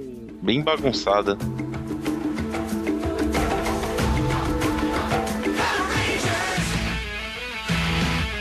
Aí vem Fúria da Selva que eu comecei a ver e, cara, não é tão ruim quanto eu pensei que seria. Esse aí rolou uma censura no uniforme na versão americana. Porque a, a Melly, que é a, a menina camaleão na versão americana, eles, eles tiraram os olhos do camaleão, né? Ficava bem no peito, assim. Ah, eu não sei por que isso foi aconteceu, mas eu tenho alguma noção do que pode ter acontecido. É. hum. É estranho. Mas assim, eu, eu comecei a ver assim, assim, tem, tem uns probleminhas, assim, tem umas coisas outras assim. Tem o problema dos morfadores sem óculos, que é meio É.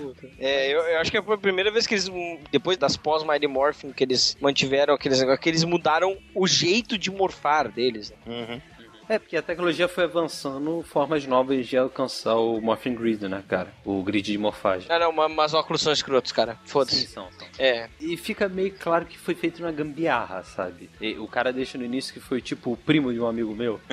É, o primo de um amigo Sim. meu conseguiu acessar o Morphin Grid. Isso foi, foi- Ok, é, é literalmente isso que ele fala. É, tipo, é literalmente isso. não, não- Que bom que eu acho que assisti dois episódios desse bagulho. Pô, é- mas assim, não, não é tão ruim. Achei que ia ser, tipo, ruim igual Força Mística, não. É, é bem melhor. Aham. Cara, Mas não é bom igual Dino Trovão. Não, não é. Não é bom igual Dino Trovão. Agora eu já não, não lembro mais nem a ordem de- depois de, de- Aí vem o RPM. A computer virus has built armies of robotic soldiers and taken control of our world. But there is still one place we can be safe the domed city of Corinth. And the only hope we have left is. Aí vem a RPM, que é tipo que eles chamam, os fãs gostam de chamar separado como era Apocalipse, que é a única temporada de Power Rangers fora do universo de Power Rangers. É um universo paralelo. Isso é confirmado dentro do, do crossover, do filme crossover com Samurai. Hum, Comentem vocês, porque assim, eu, eu gostei um pouco de RPM, mas eu acho que eles dão uma exagerada no humor. é porque é, é um, é o mesmo problema de Turbo, porque Era isso que eu ia falar. é uma, era uma temporada de zoeira. Não, mas, Uhum. não, não- mas aí o problema. O Turbo não tem esse problema nas cenas americanas. Mas é porque, por exemplo, o Turbo, os mechas não tinham olhinhos, né? E já no RPM eles ma- têm que explicar os olhos do robô. A explicação, porra. Ah, por que, que tem explosão no fundo? Ah, é porque é uma acumulação de energia dentro da- do sistema de morfagem. Foi caralho, genial. Genial, cara. Genial, parabéns. Só que, tipo, tem umas outras coisas que são zoadas demais. São muito, muito zoadas. É, tipo, é, as músicas que tocam, o tom de algumas frases. É feito pra ser comédia. É uma coisa que me irrita um pouco, no, na- principalmente na era Disney, é que tem que ter o Power Ranger engraçado. Não, não tem que ter. Bota a porra do Book School no lugar. Eles têm que ser o alívio cômico, não os Power Rangers. Ah, cara, cara, é. Marvel Studios, cara. É, Marvel Studios. Só que É. É, acabou, né? Drop the mic. Drop the mic.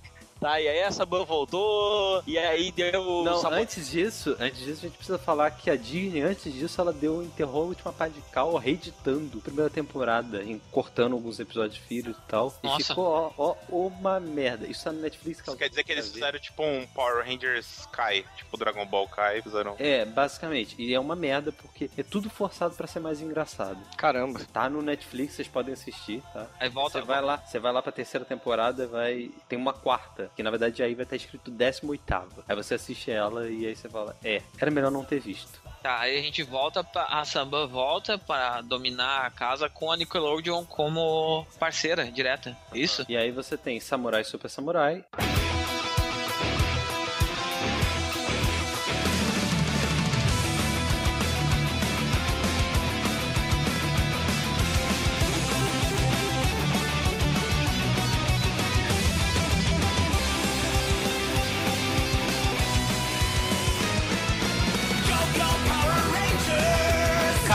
Saban, todo esse tempo, ela foi lá com a Bandai e aprendeu que quanto mais bonequinho, melhor, né? Uhum. E aí chegou, fez Samurai, inventou Super Samurai pra fazer a mesma série render um novo conjunto de bonequinhos, enfiar armadura que nem as do filme em cima das roupas, que aquilo não tem no, no, no Sentai, né? Aham. Ah, e Isso tem um nome, inclusive. Eu, eu lembro de ter lido que, que essas armaduras elas têm um nome, elas chamam Battleizer, Battleizer. Battleizer. Battleizer. É, que na verdade- Em português. É, na verdade, a maioria dos Battleizers, já de temporadas anteriores, eles são. Acho que começou no espaço, se eu não me engano. É, mas vários dos Battleizer nem existiam no Uhum. japonês original. Os Battleizers foram, se eu não me engano, de no espaço, o Battleizer foi invenção da Saban, ou não? E eu, e eu Não, acho foi os. Battleizers foda pra caralho. Sempre, eu criança achava aquilo a parada mais É, foda do é mundo. bem, e aí e os japoneses gostaram, passaram a adotar em Sentais, em muitas vezes. E aí, né, em Super Samurai, a, a, a Saban reza, ah, é só o vermelho? Não, não é só o vermelho, todo mundo vai ter Bat Não, não, mas eu, eu acho que teve alguma coisa em Lightspeed. Assim, teve um, um, um- um ensaio, sabe? É, tinha uns ensaios, tinha o modo, como é que é, o SWAT Mode do, do SPD, tinha um, mas, Mas que era, esse, esse tem era no bem original mais também. leve, né? É, esse tem no original, mas é uma coisa, são modificações muito mais leves que uma porra de uma armadura samurai em cima da roupa, assim, pesado, né? Tem uma coisa que você falou de merchandise que foi Samurai que voltou, sabe o quê? Os brinquedos que viravam a cabeça. Ah, eu nem, nem vi esses, cara. Eu sei que Caraca, esses clássicos. Eu sei que jogou Power Rangers e aí eu voltei a ver Power Rangers, assim, de vez, assim. Porque, porque no RPM, vocês me falam, mas eu, eu nunca assisti nada de RPM. Não, é aquilo, tem, tem, tem, tem. Eu acho que teria. Se não fosse a Disney com a, com a mão de pântano dela, se fosse a Saban fazendo RPM, ele teria saído muito melhor do que saiu. Ah, não, o Saban fazendo RPM ia ter gente morrendo, ia ter cara, ia ser tempo. Se vocês usassem aquele tom básico e fossem com tudo, ia tempo, terminar a temporada que nem algumas das séries antigas dos anos 80 de Sentai. Os caras morriam, tudo no final, tudo morriam pra salvar a Terra, assim. Morria ou ia, embora, ou, ou, ou ia embora do planeta porque tava Porque ia morrer. Tava morrendo. É, é. Essa- esse tipo de coisa que eu achava muito legal nos Sentais que passavam na manchete, que a gente não chegou a ver em Power Rangers em- de maneira alguma. Por exemplo, Mega Force, Super Mega Force.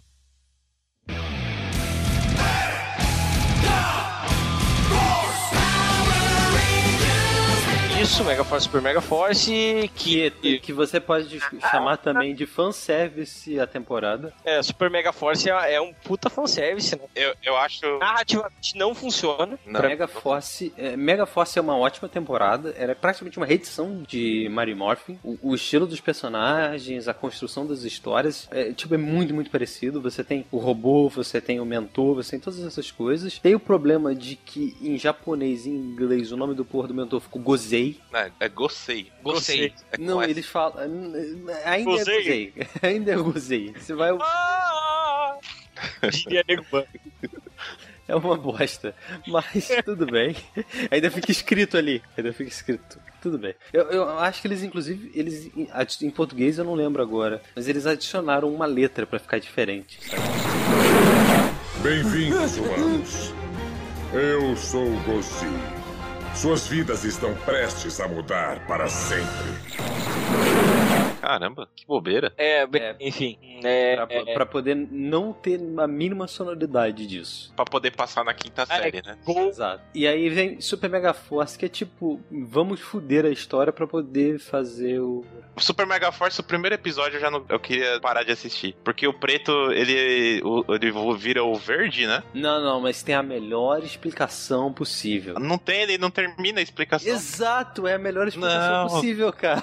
Mas por que, é que minha horrível. chave, por que, que minha chave tem uma coisa diferente? Ah, é muito simples. Aí entra a emergência, ele não pode terminar de explicar. Caraca, é muito bom. Tem muita coisa que podia ser explicada desse jeito e não é. Não- É que pra mim não funciona o upgrade, né? Eles, eles eram anjos, aí o upgrade deles eles viram piratas. Eu não sei. É, a- o problema pra mim é a roupa, cara. Se eles pudessem não ter usado a roupa Kaija, teria sido sensacional. Se eles tivessem feito a mesma coisa que eles fizeram com Super Samurai, imagina, fazer a versão super realmente de Mega Force. É, já E tem, não- né? Do Mega Force eles têm aquela a forma que eles ficam segurando um, um baleiro na mão, assim.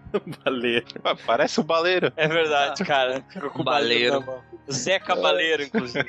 Aliás, uma coisa que eu queria comentar sobre é, eu assisti algumas coisas de Gokaija. Os atores de Gokaija são muito merda, cara. E. Eu, eu acho eles muito ruins. Principalmente no episódio. Porque eu assisti o crossover deles Com o Gaban. com, Ga- com o Gavan. E, e, cara, aí você vê o cara atuando e você vê eles atuando e você fala, caralho, que merda. O cara é muito foda. O cara fala de um jeito. E aí você vê os outros, e, tipo, todos eles com uma cara emburrada e tipo, ah, cara, não dá não. Não dá não. São millennials, cara. São millennials. São, infelizmente são. Então é, lá. por isso, é por isso que é muito moda antiga pra, pra, pra conseguir. Mas Super Mega Force termina com a batalha lendária, né? Que tem uma música foda que vai estar tocando agora em versão de piano que eu consegui encontrar. Que aí toca, e aí você vê todos os Rangers lendários, e aí vários deles tiram um capacete, aí tem lá o Toby, Toby, de Ranger Verde, tipo, tipo, foda-se. Tome a wiki dos Power Rangers, né, cara?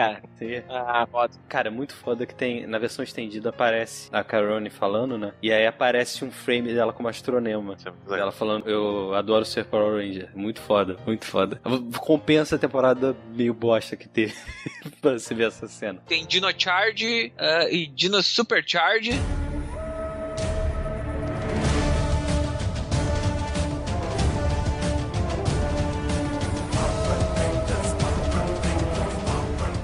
Que é maneiro, eu, eu- é o que eu tô assistindo agora. Eu ainda não terminei de assistir Dino Charger. Mas assim, tem uns conceitos legais, tá sendo uma temporada legal, mas tipo, não é nada extraordinário. É melhor que as temporadas da, da aquelas. Tirando as duas primeiras, é melhor que as outras temporadas da Disney, com certeza. Depois tem Ninja Steel e Super Ninja Steel.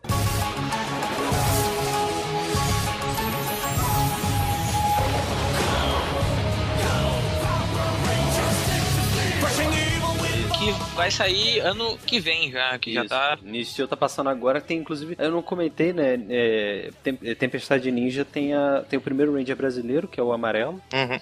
E Ninja Steel tem a, a Ranger Rosa é brasileira. E é super baixinha. Sim, muito, muito baixinha.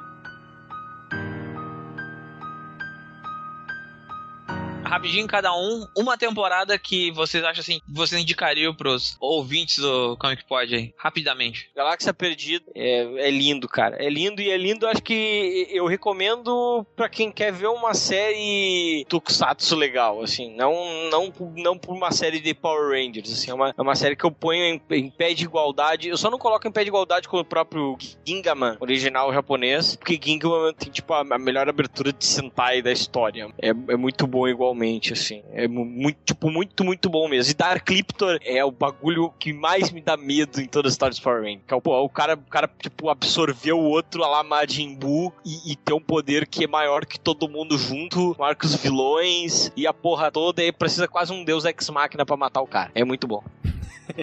Eu acho que eu, fa eu faria no espaço. Não, não, vou botar força no tempo, porque, cara, é o desenvolvimento que tem como- e ela funciona. No espaço precisa você assistir as outras. É força do tempo não. Força do tempo você consegue assistir sozinha ela perfeitamente, assim, sem, sem depender da carga emocional de Mary Morphin, Zell, Turbo. Ali, cara, ali você tem um, uma puta história sendo contada. São excelentes episódios, são excelentes atores, os personagens são extraordinários, muito por causa dos atores também, que são muito bons. Então eu acho que Power Rangers Força do Tempo, né? Time, Time Force! é, é, é, é uma que eu sugeriria para as pessoas assistirem. Uh, Cena, vai lá. Ah, eu sugeriria o Lightspeed Resgate, porque eu, eu acho interessante porque é uma temporada que mostra os Rangers salvando as pessoas de jeitos diferentes, não só enfrentando monstros, sabe? Salvando no incêndio. Sei lá, acho que tem uma pegada, pegada diferente. Não é por causa dos Zords, dos, de terem Zords estranhos, né? Não, Não, isso também, isso, isso é um aditivo. É um plus a mais, né? Essa. Uhum. Eu vou, eu vou ficar com o Turbo, porque eu acho o Turbo muito legal. Mesmo que todo mundo bata em Turbo, o pessoal não curta muito, eu acho que Turbo é, é uma temporada que dá novos ares pra série, assim, e, e essas alterações mostraram que a força que Power Rangers poderia ter pra durar todo esse tempo que ela tá aí. assim. O Turbo é, é um marco por causa disso.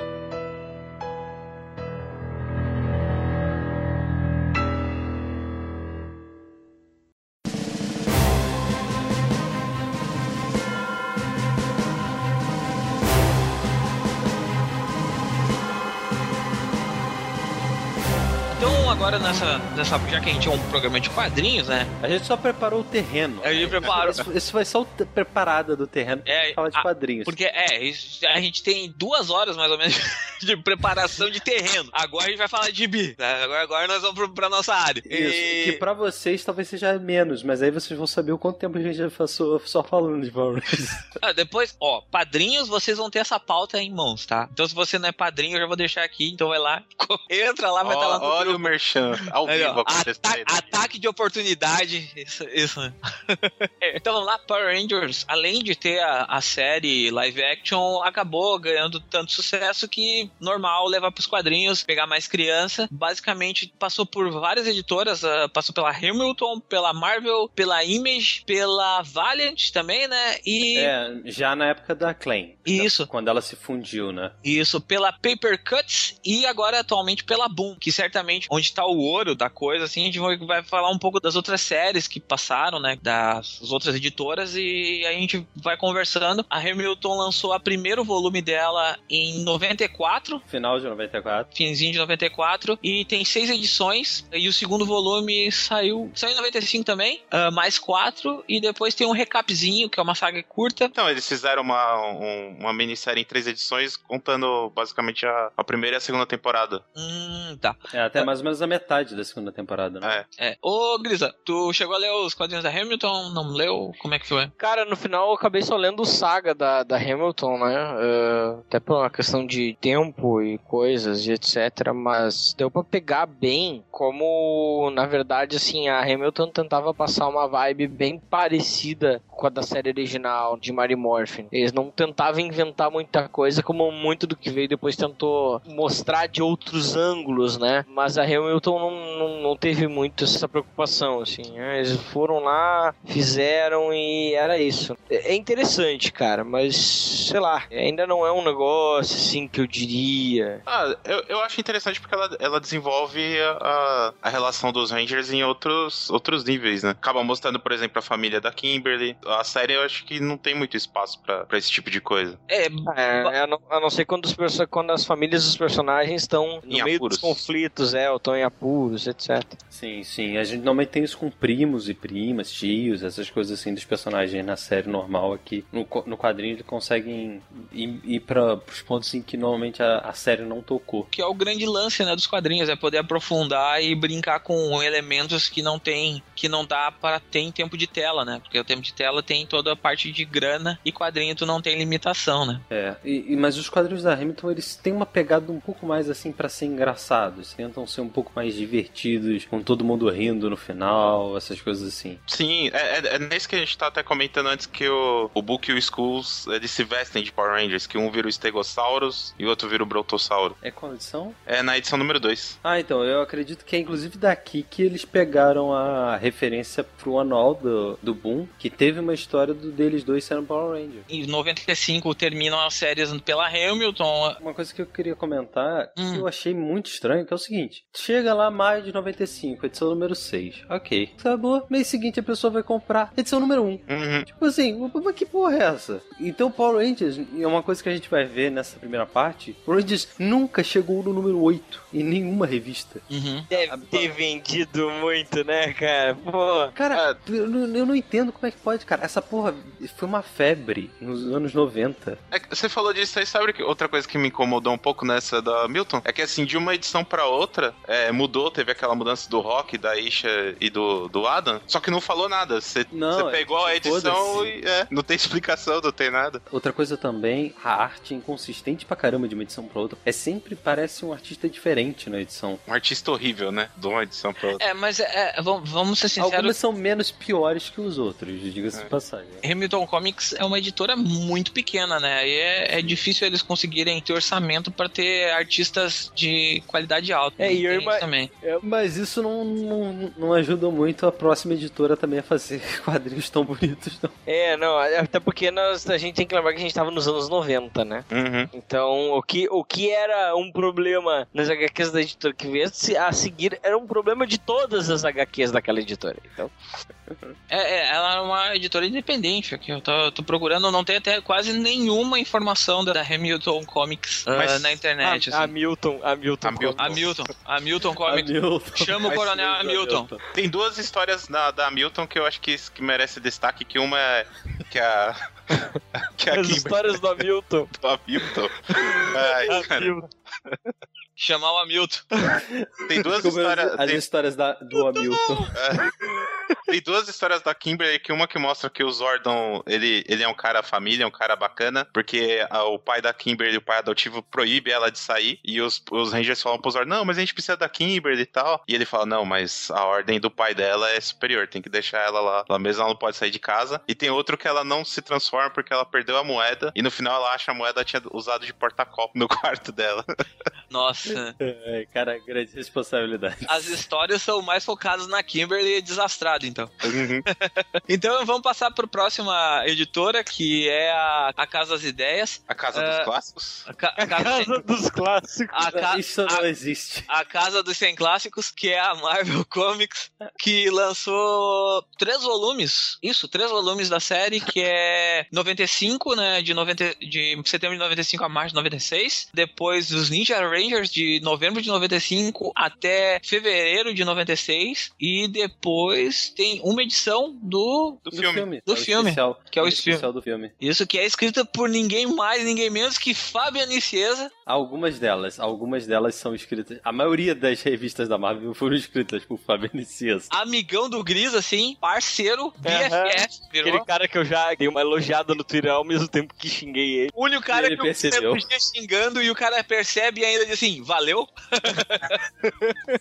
Ah, mas, mas também, pra trabalhar com o Rob Liefeld e não ser lembrado nunca por ter feito Deadpool, por causa que o Liefeld acho que criou tudo sozinho, é tem que ser um cara muito gente boa mesmo. ainda que a Fox lembrou, né? Ainda tem pelo É. menos o nomezinho dele lá no mapa ah, e tal. Tem, tem. Não é assim no éter, né? Isso não É. fica perdido para sempre. Mas, mas pro Liefeld é só ele que criou. Não, mas pro Liefeld O ele Liefeld ele criou o mundo, o planeta Terra, a criação dele, assim. Pro, pro Liefeld ele é maior que o Stan Lee, né, cara? Pra ele, segundo ele mesmo. Maior que o, o Jack Kirby. Já. Não, Mark Stanley, porque o Stanley é outro, né? Mas deixa Ah, tá. Você, quem é que leu aí o. Não tem muita história digna de não. Tem eles lavando o carro, tem. Cara, eles lavando o carro. Elas conseguem ser pior que as histórias da Hamilton, cara, na boa. Mas, mas tem o Lord Zed ali que ele tá com o pezinho na image, hein? Tá, porra, total. Não, você- ele já é, né, cara? Ele já é o tipo um monstro esquelético musculoso, né? Mas aí se joga ele na Marvel dos anos 90, o que, que você espera? É, cara, ele é muito. Na Marvel. Tem uma que o Book é o rei do crime com cabelo.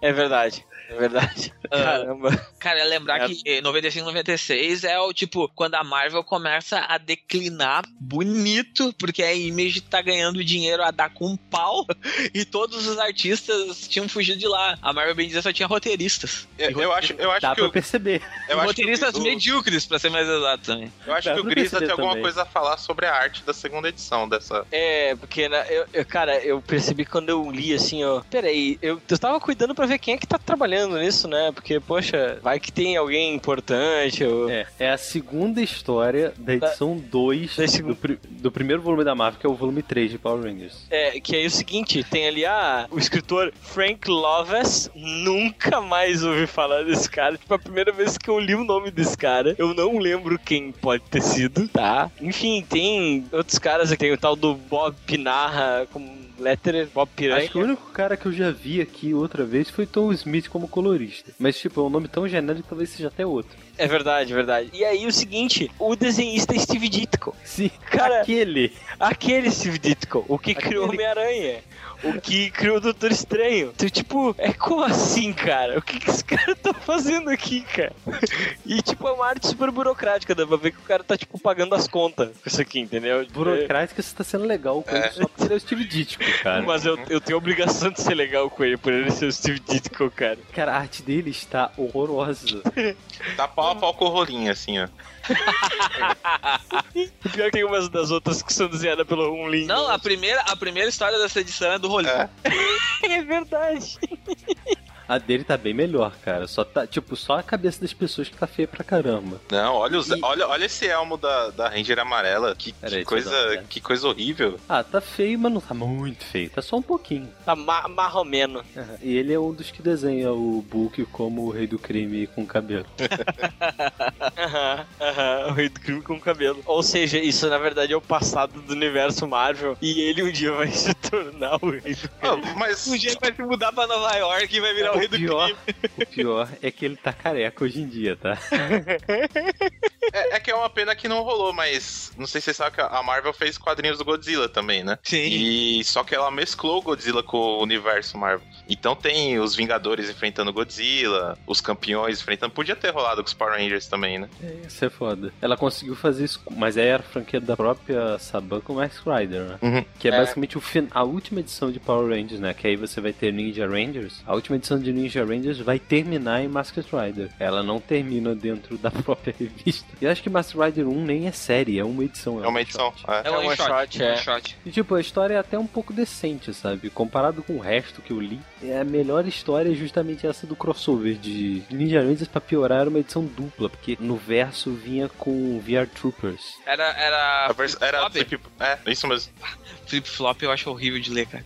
Cara, Aí a verdade seja dita, aqui acho que é a única vez que no quadrinho realmente VR Troopers parecia melhor que na série. Que aqueles realmente pareciam robôs, sabe?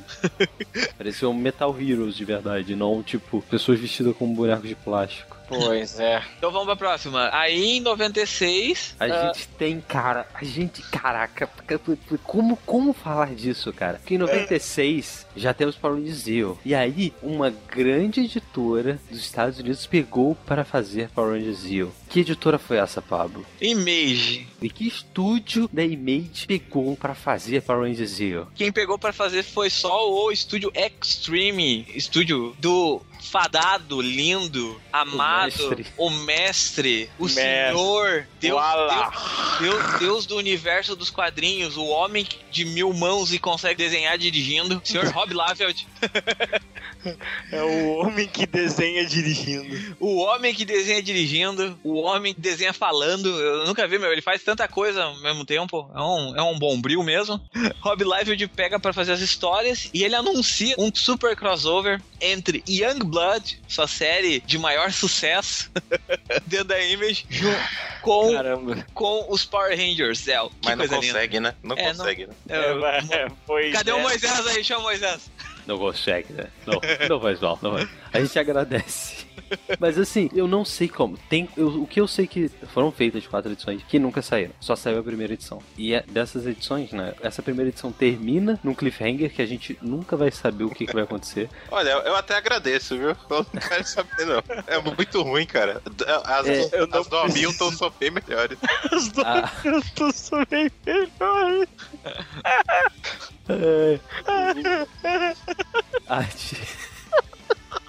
Arte de um cara chamado Todd Now. Eu não sei quem ele é. Ah, Todd Nuck? Não, cara, esse cara, é- esse cara é conhecido. É. Eu Ele fez Young Justice. Injustice? Ah, é dele. Tá. Young Justice é dele, Todd Nuck. E a arte final eu conheço o arte finalista que é do Norman Hapmond, que é o arte finalista do Dungeons. E eu, atualmente arte finalista do. De, de- de outro deus dos quadrinhos, fala aí. Ah, Brett Wolf. Brett Booth. Vou dizer que, que ele desenha melhor que o Brett Booth. Tem umas artes Sim. dele que merece semanalmente.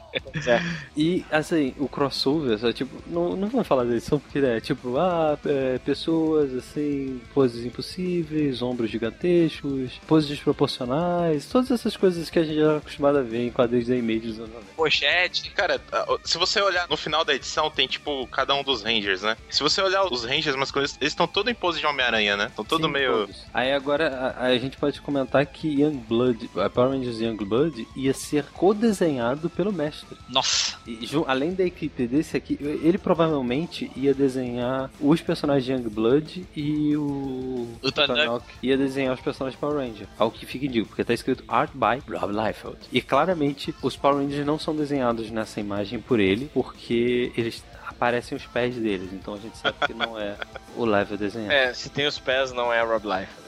Então, então assim, a gente, graças a Deus, nunca, nunca. Só temos essas infelizes artes promocionais e essa primeira edição igualmente infeliz. O gibi, o gibi dos Beetleborgs chegou a sair? Eu acho que não. Eu, eu não sei. O que eu queria saber, que eu procurei de todo jeito, é por que a Image perdeu a licença. Você você não leu a edição?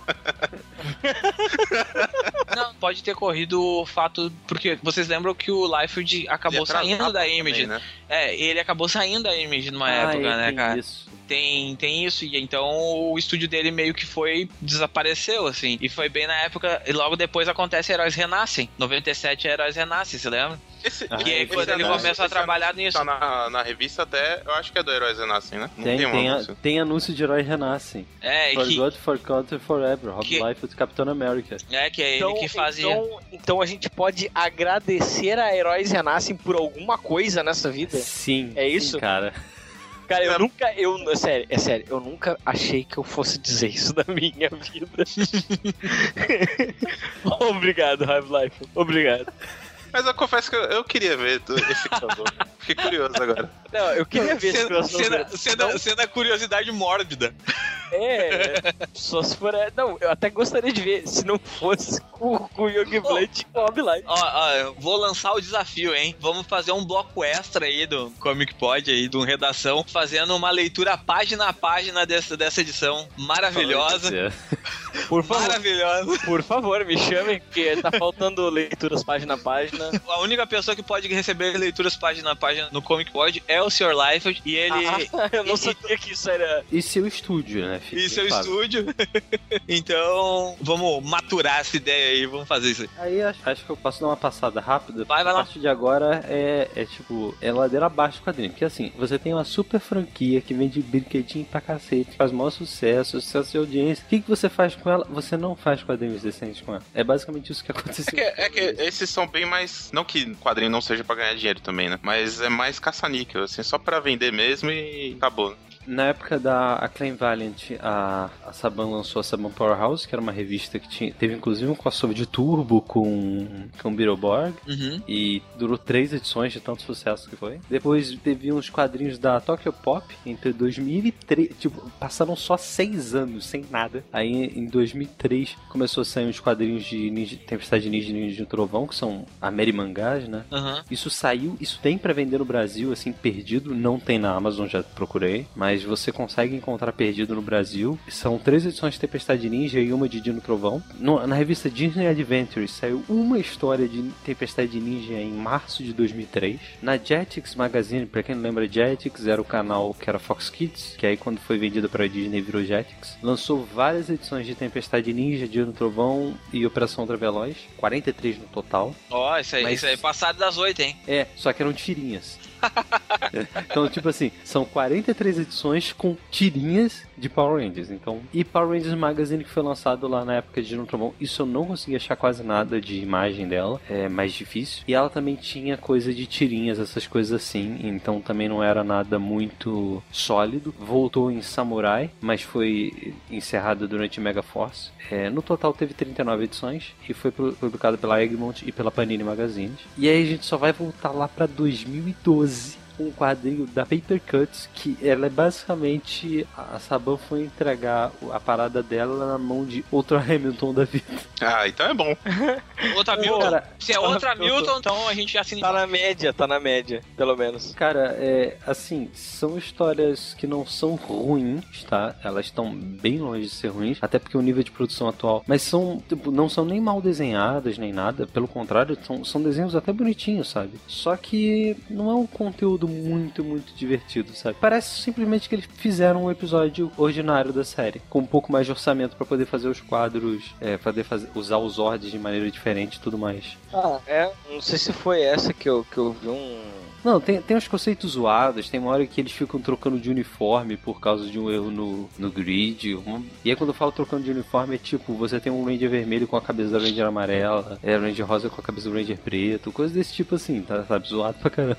Tem uma hora que eles tiram as roupas, igual que elas fossem roupas normais, eu achei isso caidíssimo. Ah, é verdade, verdade, verdade. Essa eu li também. Eu, eu achei assim. Ah, não é ruim, mas Não é ruim, mas tá longe de tá bom. tá onde tá bom. Eu acho interessante, por exemplo, que tem uma, uma porra de uma cena que o cara domina todos os Zords, os caras estão. Isso é quase interessante, assim. Quase. Se, dependendo se fosse um pouco, se tivesse um pouco mais de liberdade artística, eu acredito, É. daria pra fazer umas coisas mais legais. Eu acho que também deve, deve ter sido isso, assim. Ou falta de liberdade artística, ou às vezes acontece também. Tu pega uma coisa que já tem aí, que nem por já tem por quase 25 anos. Tem gente que, dependendo se tu, se tu der na mão de gente que não, não tem, por exemplo, tanta, tanta cancha, não tem muita experiência. O cara tá fazendo o primeiro quadrinho dele, o cara não vai tentar sair muito do molde, assim. Vai ser difícil, assim. O cara vai ser um negócio burocrático e se o cara tentar inventar vai ficar ruim. Uhum, Então, sim. é, funciona, mas também não funciona muito, assim.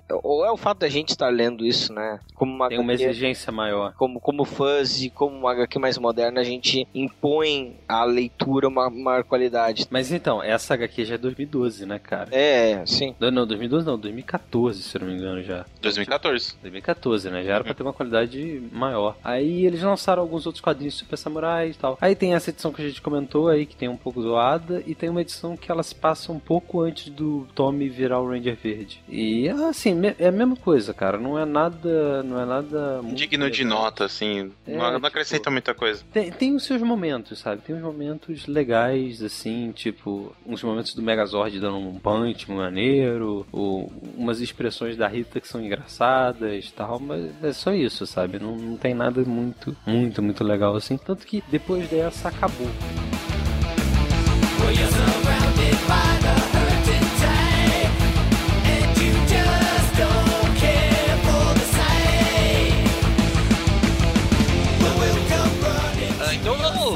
filé. Vamos, vamos, vamos falar de coisa boa. TechPix. Não vai ser TechPix, vai.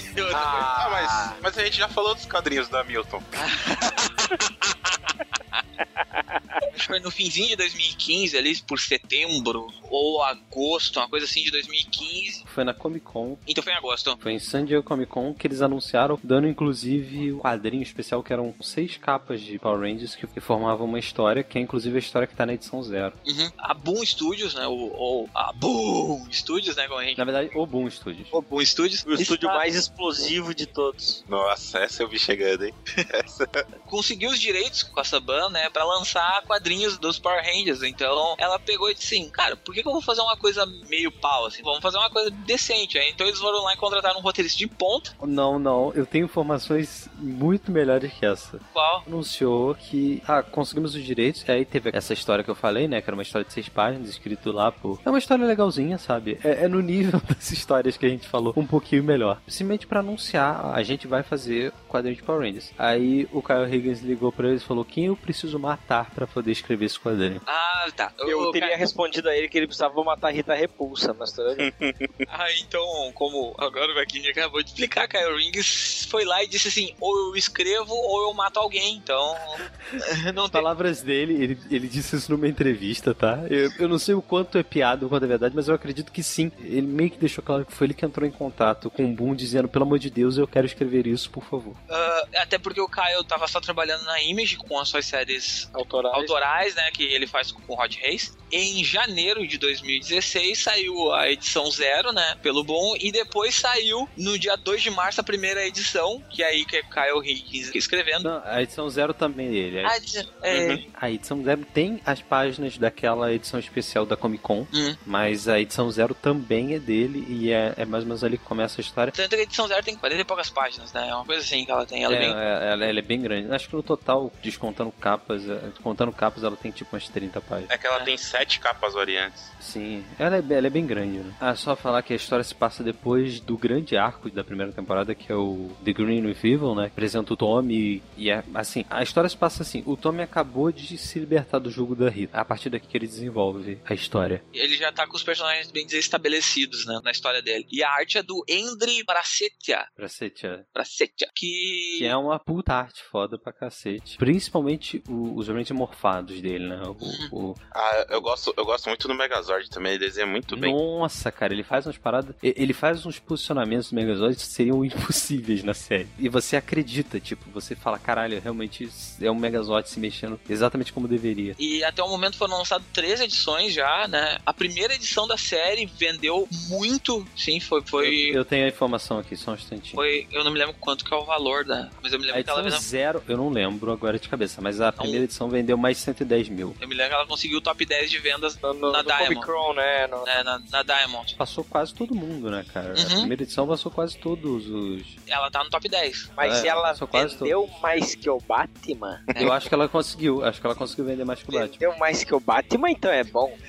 E tem três edições até o momento lançadas, né? Já tem programada 16 pra ser lançadas. Tem também Senna, um- tu que falou um pouquinho, fala aí um pouquinho tu achou da série, o que que tu... Ah, eu, eu ia até comentar que essa pra uma edição zero acontece muita coisa nela, né? Coisa pra cacete. A Zero vendeu 41 mil cópias. Ela ficou na frente de Arlequina, Capitão América e Batman. Caramba. Nossa. É, a edição 1 vendeu 100 mil cópias. Ô, louco, bicho. Óbvio, depois isso caiu, estabilizou um pouco, né? É, é, Ele, ele até comentou que no- né, nessas entrevistas que eu ouvi dele que o número não chegou mais a números tão absurdos assim, mas tá estável pra caramba, vem seguindo estável desde então. O público vem sendo muito fiel. E é bom, né? Porra, é bom pra caralho.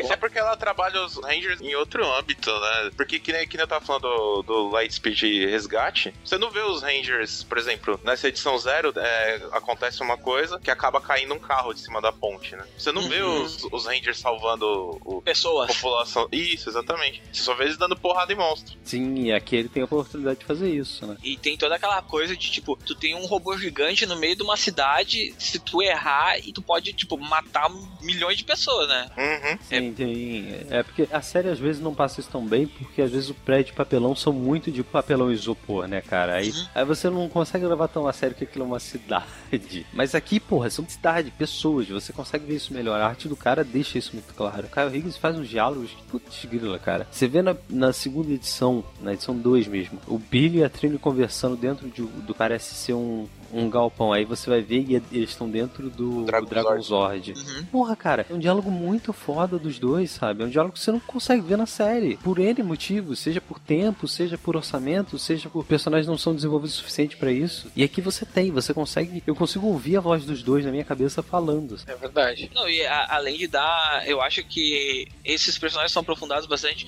O Tommy é um personagem que mostra, tipo, uma profundidade muito maior, porque mostra como ele tá lidando com os bagulhos da Rita, tentando usar ele e. Ah, e- Não e- só ele, os outros também, nem todos aceitaram, assim, e- exato, e mostrar que ele entrar. E exatamente como o Senna falou, assim, o pessoal simplesmente aceitou ele porque o, o Zordon disse, ó, vocês vão aceitar ele, ele, ele é um cara legal, fiquem aí. E, e- e mostra o pessoal se questionando, né? A Kimberly, por exemplo, ela já aceitava, né? Até porque tem o lance dos dois, assim, dela ser apaixonada por ele e tudo mais. Mas é, existe uma resistência, principalmente do Zack, um pouco do Jason, mas não tanto, mas principalmente do Zack. Isso que é foda, cara. É uma escolha narrativa que a Higgins escolheu, ele decidiu por ela, que é o seguinte: a cada cinco edições, e aí a gente conta o zero nessa, nessa cinco, então na edição 5, ele pausa num puta cliffhanger que a edição 4 tem, e aí conta uma história um mês antes da chegada do Tommy em Alameda dos Anjos. E aí você entende por que, que o Zack tá daquele jeito com o Tommy dentro dessa história. É uma história completamente diferente das histórias. Ela dá um- uma camada de profundidade para a relação dos personagens. E, e aí passa mais uma coisa, mais cinco edições, né? Das 6 até a 9. E aí a 10 você tem uma história dando uma profundidade do Billy. Uhum. Que também é uma história muito. Eu não sei se você leu a 10, você não leu a 10, não, né, Pablo? Eu só olhei até a 9. Então, a 10 ela dá. assim, Cara, a 10 é muito boa, cara. a 10 é- tem um lance assim do, do Billy ser, buscar meio a parada de do que, que define ele ser um herói e tudo mais. Por si só é uma história foda. Mas ela vai.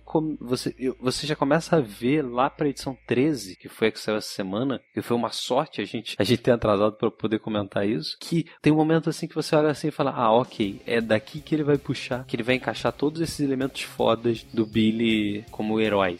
E cara, é, é uma escolha narrativa sensacional. E ele vai fazendo você se importar e você gostar dos personagens. É simplesmente sensacional, assim. Você vai criando mais e mais afeição por cada um deles. É, e tem, tem toda um- uma coisa assim mais pessoal, né, cara? Finalmente os, os Rangers são colocados como pessoas assim que se essas pessoas não têm seus motivos, elas arranjam. Na verdade, eu acho que o, o grande pulo do gato na série é o Higgins explorar os personagens além dos estereótipos deles. Porque o que, que eram os personagens? Normalmente eles são estereótipos fidedignos, assim, e seguem aquele estilo de estereótipo. Tu não tem muito nuance na história deles. O Higgins consegue ir aprofundar esses personagens e dar, humanizar eles, que é o grande ponto que a gente tá vendo aí, né? Que é a parte do Zack, que é agora a parte do Billy, nessa edição 10. Então é- eu acho que é isso que é o, o legal da história, assim, conseguir ir um pouquinho além. Sim, com certeza, com certeza. É, é o grande ponto dele. No lance da arte, eu lembro que a princípio me incomodava dos personagens não parecerem tantos atores, né? Mas será que tem. Será que pode fazer parecer Pode, atores? pode. Pode, mas aí eles têm que pagar direito pros atores, né? Se eles forem igua- iguais, eles têm que pagar direito pros atores.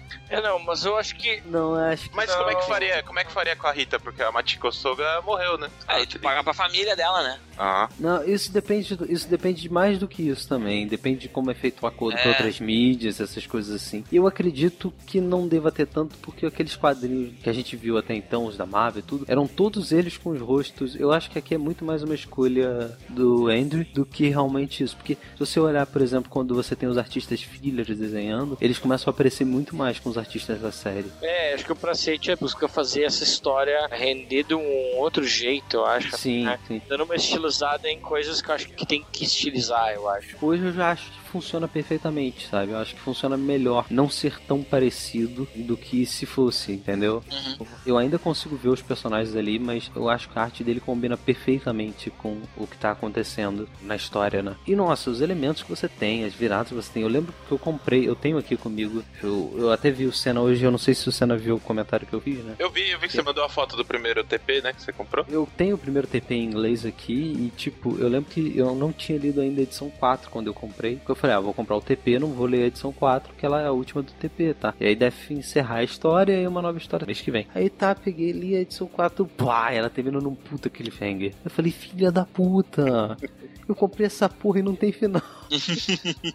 É, eu me lembro que no dia que teve PTDM, nesse, Aham. nesse exato dia que tu terminou de ler, tava putaço, cara. Tava putaço. Tava assim, não, eu não acredito que não tem final dessa porcaria. Não, e o pior é que o mês seguinte foi, tipo, a edição 5, era um filler. Então é basicamente você tem que esperar dois meses pra porra do cliffhanger. É, é, é, e é de propósito, tipo- é de propósito, né, cara? cara Mas, tipo, isso não tira mérito de quão foda é a revista, é o, o encadernado. E agora vai sair no Brasil, né? Vai sair no Brasil pela Pixel. Isso, vai sair. E aí o Senna tava comentando no Twitter que achou um pouco caro. Eu também achei um pouco, R$ 44,90. Hum, tá no valor, hein? Da Pixel tá no valor. Mas aí, ó, eu vou dar uma dica pra vocês, tá? Vocês entram no Terra Zero, clica no banner pra comprar gibi barato e vocês compram com um descontinho da Amazon. E a gente ganha comissão, sabe? A única coisa que eu achei completamente desnecessária é que é capa dura. Eu sei que existe uma punhetação sem fim sobre capa dura. Esse é um, é um mercado, infelizmente. É o mercado pessoal- de livraria, né? É o. Mas nem, nem a edição da Boom é capa dura. Não, Tipo, mas. Se você for... Não, é sério. Normalmente a DC tem a versão paperback e hardcover. Uhum. A Boom não tem versão capa dura. Não, mas eu digo questão nacional, entende? Não, sim, sim. Tem um monte de gente, por exemplo, coleciona aquelas gráficas MSP só se for capa dura. Não compra a versão cartonada. Não, eu acho outra- que é nesse mesmo coisa. Eles vão buscar um- o público de, de livraria. Ah, sim, com certeza. O público de banca é cara que gosta de quadrinho mesmo. Cara que vai na banca comprar quadrinho. O público de livraria, de repente, eles conseguem pegar, tipo, aquele cara que. É saudosista, Isso, né? saudosista. E via, tipo, na época que, sei lá, e hoje é, tipo, advogado e nem vai em banca, entendeu? Ele, ó, o gibi do Power Rangers, vamos ver essa parada aí. E aí compra, ou compra pra dar pro filho, uma, uma parada assim, entendeu? Advogados não vão em banca, Fábio? Eu não entendi essa visão. Ah, não, de repente, sei lá, o cara, o cara que se afastou dos quadrinhos, entendeu? O cara que se afastou da parada. Eu gosto muito de advogado que vai em banca. A gente tinha que falar um pouco do spin-off da, da Ranger Rosa, que eu acho que é muito interessante. Não, vocês querem comentar mais alguma coisa Não, do- dá pra- da, dá- da dá- série principal? Não, não, acho que não, já a gente comentou bastante. Ah, É, pra, pra não dar muito spoiler, né? Porque ainda tá pra lançar. Se- se- acho que se não tivesse previsão de lançamento, a gente até falava mais. É. Mas a, a dica é: vale a pena e cabeças vão explodir. Tentem fugir dos spoilers do. Principalmente os spoilers da edição. Acho que é da edição 11. Já dá 10 já ainda. Não, são Ah, não, é da na 11, na 11. É na 11. Cara, na 11 é. Tentem fugir. Tipo, é uma, uma Ilusão do parada. caralho, meu. Ah, meu, quando terminou a edição 9, eu tava chutando cachorro morto do meu lado, assim. Meu Deus, olha só o que os loucos fizeram, meu. E, eu, e aí eu parei de ler. E a última cena, Pablo? Aquela que aparece. É, no- é exatamente essa. Eu falo, puta que pariu. Nossa, aquela que aparece o Ninja, né? Muito boa essa cena. Pior é que tem uma cena numa das edições seguintes que aparece o Ninja. Ó, o spoiler, ó. ó. Eu já vai ter gente reclamando no comentário. É um flashback que aparece o Ninja, tá? Vamos lá. Aí a Boom viu que, que poderia dar certo. ah, os quadrinhos do, do Power Rangers estavam indo bem, então ela pensou, ah, por que não fazer uns spin-offs, né? Então, o primeiro spin-off que ela escolheu fazer, aí você pensa, pá, ela vai fazer spin-off do Ranger Vermelho, do, do Ranger Verde. Não, ela faz spin-off da, da Ranger Rosa. Que ah, mas um- é que a Kimberly acho É uma que é a minissérie da galera, né? Sim. Não, a Kimberly é o amor de muita. Cara, é, tipo. É, é, é o crush, é o, é o primeiro crush de muita gente. Não, Quem não, é não não. tinha um crush eu, preferi- na eu preferia a Ashley do, do Fortes no Espaço. Cara, eu, Não, eu- porra, ainda bem, peraí, ainda peraí, bem peraí. que era o crush de muita gente, né? Porque. Peraí, peraí, é, Power Rangers, Power Rangers no espaço é 90. O quê? 98? Ah, eu tinha 10 anos. Pô, cara, eu, eu já tinha crush na Kimberly, eu tinha tipo o quê? 6? Não, eu preferia a Trini. Eu não gostava muito da Kimberly, não. Você é um japoronga, tipo isso. Basicamente, seis edições. Tem o Brandon Flector ah, escrevendo. Eu Tô sei. escrevendo com a Kelly Thompson. Isso que é a arte que eu não, que eu não É pesquisei. Daniele Diniculo. É boa, boa artista. Cara, a Gosto. arte dela, eu, eu também vi uma entrevista com elas duas, falando sobre a revista. E, cara, que primeira coisa, dá parabéns pro Boom. Pode olhar todas as capas, tá, gente? Olhem todas as capas. Elas não dão spoiler de nenhuma edição. Uhum. é bem bom, cara. Isso. Não, a capa da 6 é tipo o spoiler do, talvez, do meio da segunda edição, da sexta página da segunda edição. Não falam absolutamente nada da série e funcionam muito bem pra vender a série. Eu, particularmente, a- adorei. Adorei de verdade. Mas como é que você vai fazer um spin-off de um Ranger sozinho? Simples. Essa revista se passa depois da Kimberly ter deixado de ser Ranger Rosa e na terceira temporada de Marimor. Ela tá tipo no último dia das competições dela. Ela tá indo pra França pra encontrar os pais que estão morando lá. E aí ela encontra a cidade tá vazia. Tipo, não tem ninguém. E aí tem uns monstros marinhos. Não, mas antes disso ela fica remoendo um pouco, né? Ela, tem, ela É. tem saudade do tempo que ela era Ranger. Sim,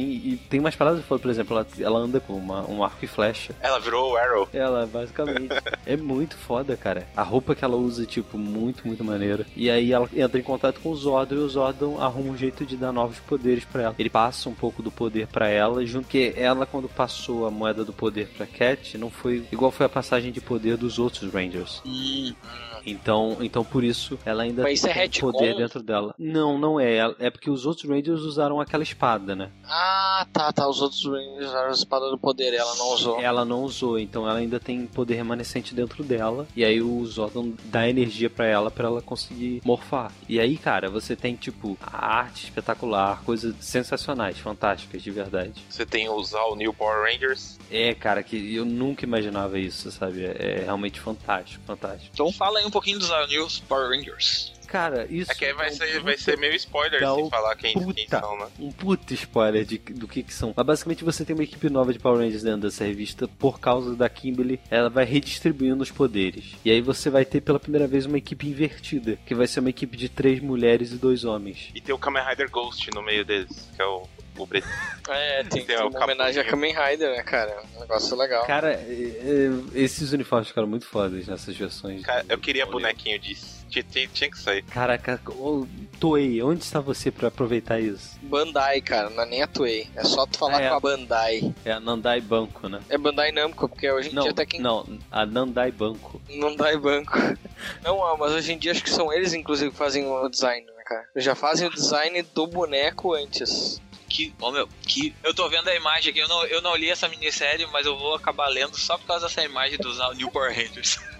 Bom, né? Fala a verdade. É muito foda. Então, não tem um spoiler dessa porra na, na série, cara. Não tem um spoiler nas capas, é foda. Mas uma coisa que eu queria comentar é sobre os Zords, que é uma coisa que eu não comentei, é que os Zords, basicamente, eles são os brinquedinhos. Eles são literalmente pra vender os brinquedinhos, né? Eles são feitos pra isso. E, cara, até hoje, eu tinha o, o Zord do, do Ranger Preto, né? O Mastodonte. Mastodonte. Isso. E aí, cara, tipo, eu tenho 26 anos. Eu ainda acho aquilo um produto magnífico de engenharia. De tipo, você tem lá o Zord daquele jeito, e aí você desmonta ele todo pra montar ele como um Zord gigante. Uhum. Exatamente igual na série. Cara, isso é absolutamente sensacional. E tipo, não é um no outro. Todos os brinquedos são assim. Eu tava vendo um vídeo de um cara pegando o Legacy do ter- da terceira temporada. E aí eu vi o cara desmontando o Zord todo e aí tendo todos aqueles, todos aqueles Zords ali. E aí depois ele remontando como o, Zord, o Megazord. Eu falei, cara, que parada espetacular. Ah, mas é. isso, isso aí de robô gigante tem no Japão antes mesmo dos Tokusatsu, né? Você tem é, toda uma, Eu uma sei, mas- cultura de anime de robô. Ma- Mas assim, eu tô falando do brinquedo, a engenharia daquilo Sim, é uma sim. parada que, quando eu era criança, eu já ficava, meu Deus, que coisa fantástica. E eu tenho 26 anos e continuo achando algo fantástico, sabe? É algo muito, muito foda, cara. É- é- eu não sei se eu ainda sou uma criança grande, talvez sim. Não, não. probabilidade. Todo, todo Mas- mundo se amarra em robô gigante. Foi a Meu, conclusão que Quem não, quem,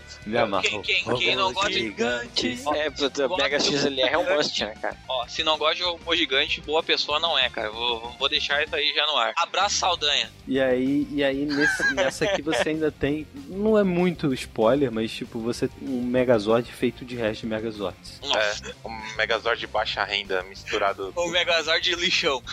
É Mas, basicamente. mas isso, Diego, cara. sabe o que eu acho engraçado que você falou do Mastodonte também? Porque a cabeça dele é o escudo, né? Sim. E a sim, série sim, quase não usa isso. O- ele Sim, quase não é usa. raríssimo. Nos quadrinhos ele- eles estão usando bastante até. É outra vantagem também, né, cara? É usar aquilo que a série subaproveitava, né? Uhum. Você sabe que tem uma formação na série que era tão pesada que eles só usaram umas duas, três vezes, né? Que é aquela que o Dragon Zord fica em cima dele, assim, em cima do Sim. Megazord. É o Mega Dragon Zord. É, esse eles só usaram umas duas, três vezes porque era muito complicado de, de filmar com isso aí. Na verdade, a série americana usou mais porque basicamente. Ela reaproveitou. Ela, ela, re- ela copia, ela sempre É. Ctrl C cena, Ctrl V cena. Que é uma coisa que, na época, quando era criança, eu não prestava tanta atenção, né? Acho que é normal isso. Você tá prestando atenção em mais outra, em outras coisas e não isso. Mas eu não percebia que Power Rangers repetia tanta cena, Ah, sabe? ficar prestando atenção na Kimberly.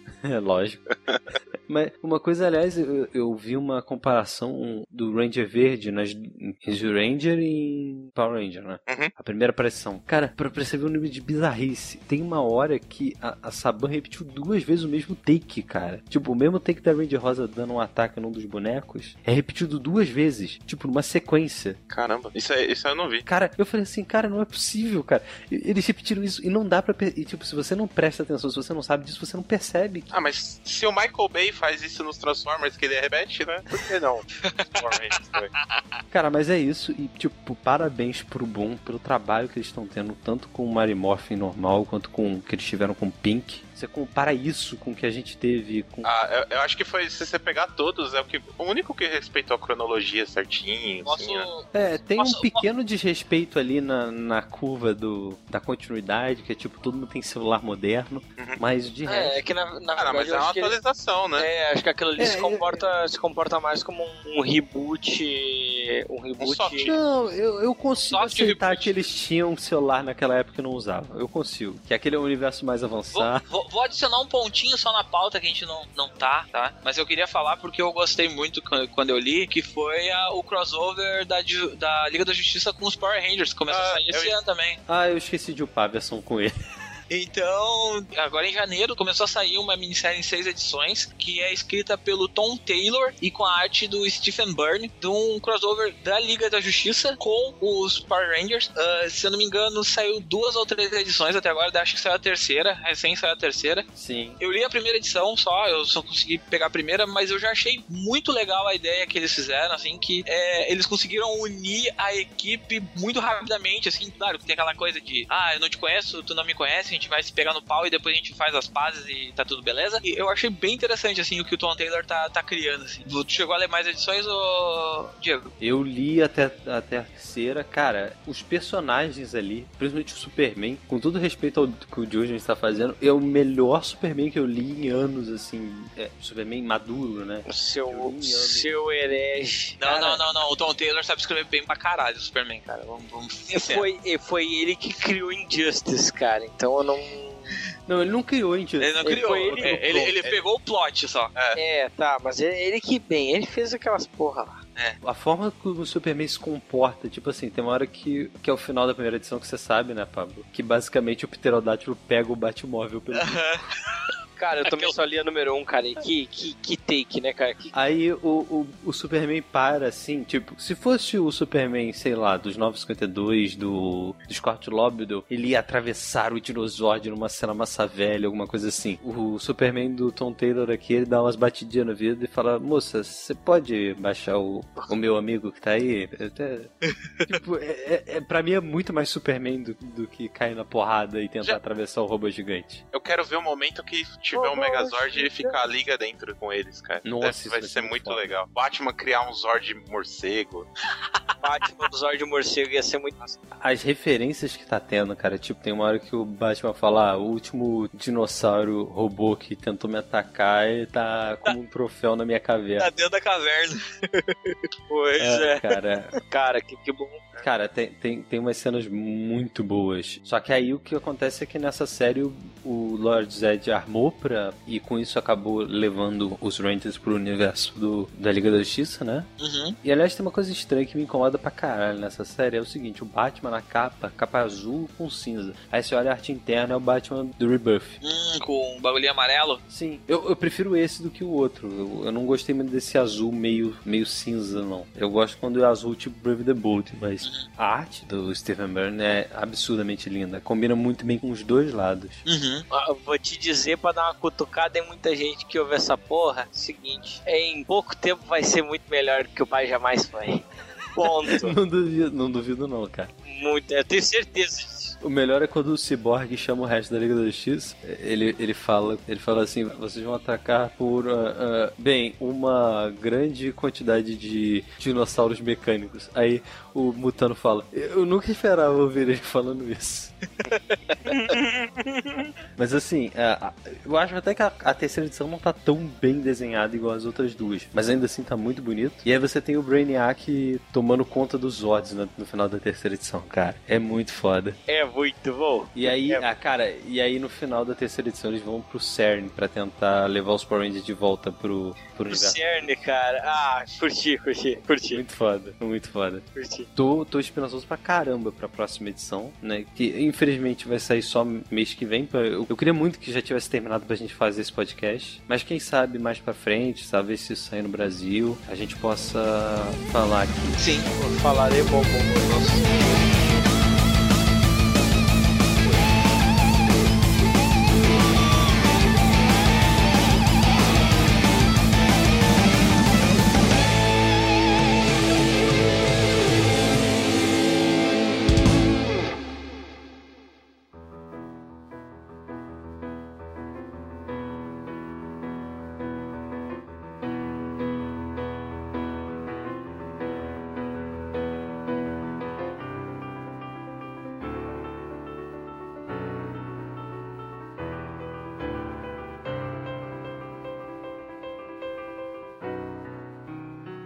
pouco da nossa experiência. Isso, isso, isso. Experiência de, de- da, da leitura desses quadrinhos. Da série eu- também. Isso, e da série. Começa pelo Diego, hein? Deixa eu começar. Cara, eu conheci Power Rangers lá em 95. Eu acho que o primeiro episódio que eu assisti foi o, o da comida apimentada, daquele porco. Eu não sei se vocês lembram. É um porco que ele tem, tipo. Eu não sei se ele tá de macacão, não é? É isso mesmo. Ele Eu le- aparece várias vezes. Ele aparece várias vezes. Ele não aparece uma só, não. Ele é um dos poucos personagens que não cresceu, que a Rita não usou o cajado. E eu lembro, tipo, isso é tipo sexto ou oitavo episódio. Então eu perdi, assim, teoricamente, pouquíssimos episódios na época. E aí assisti desde então, tipo, praticamente ininterrupto até chegar em, em Time Force, né?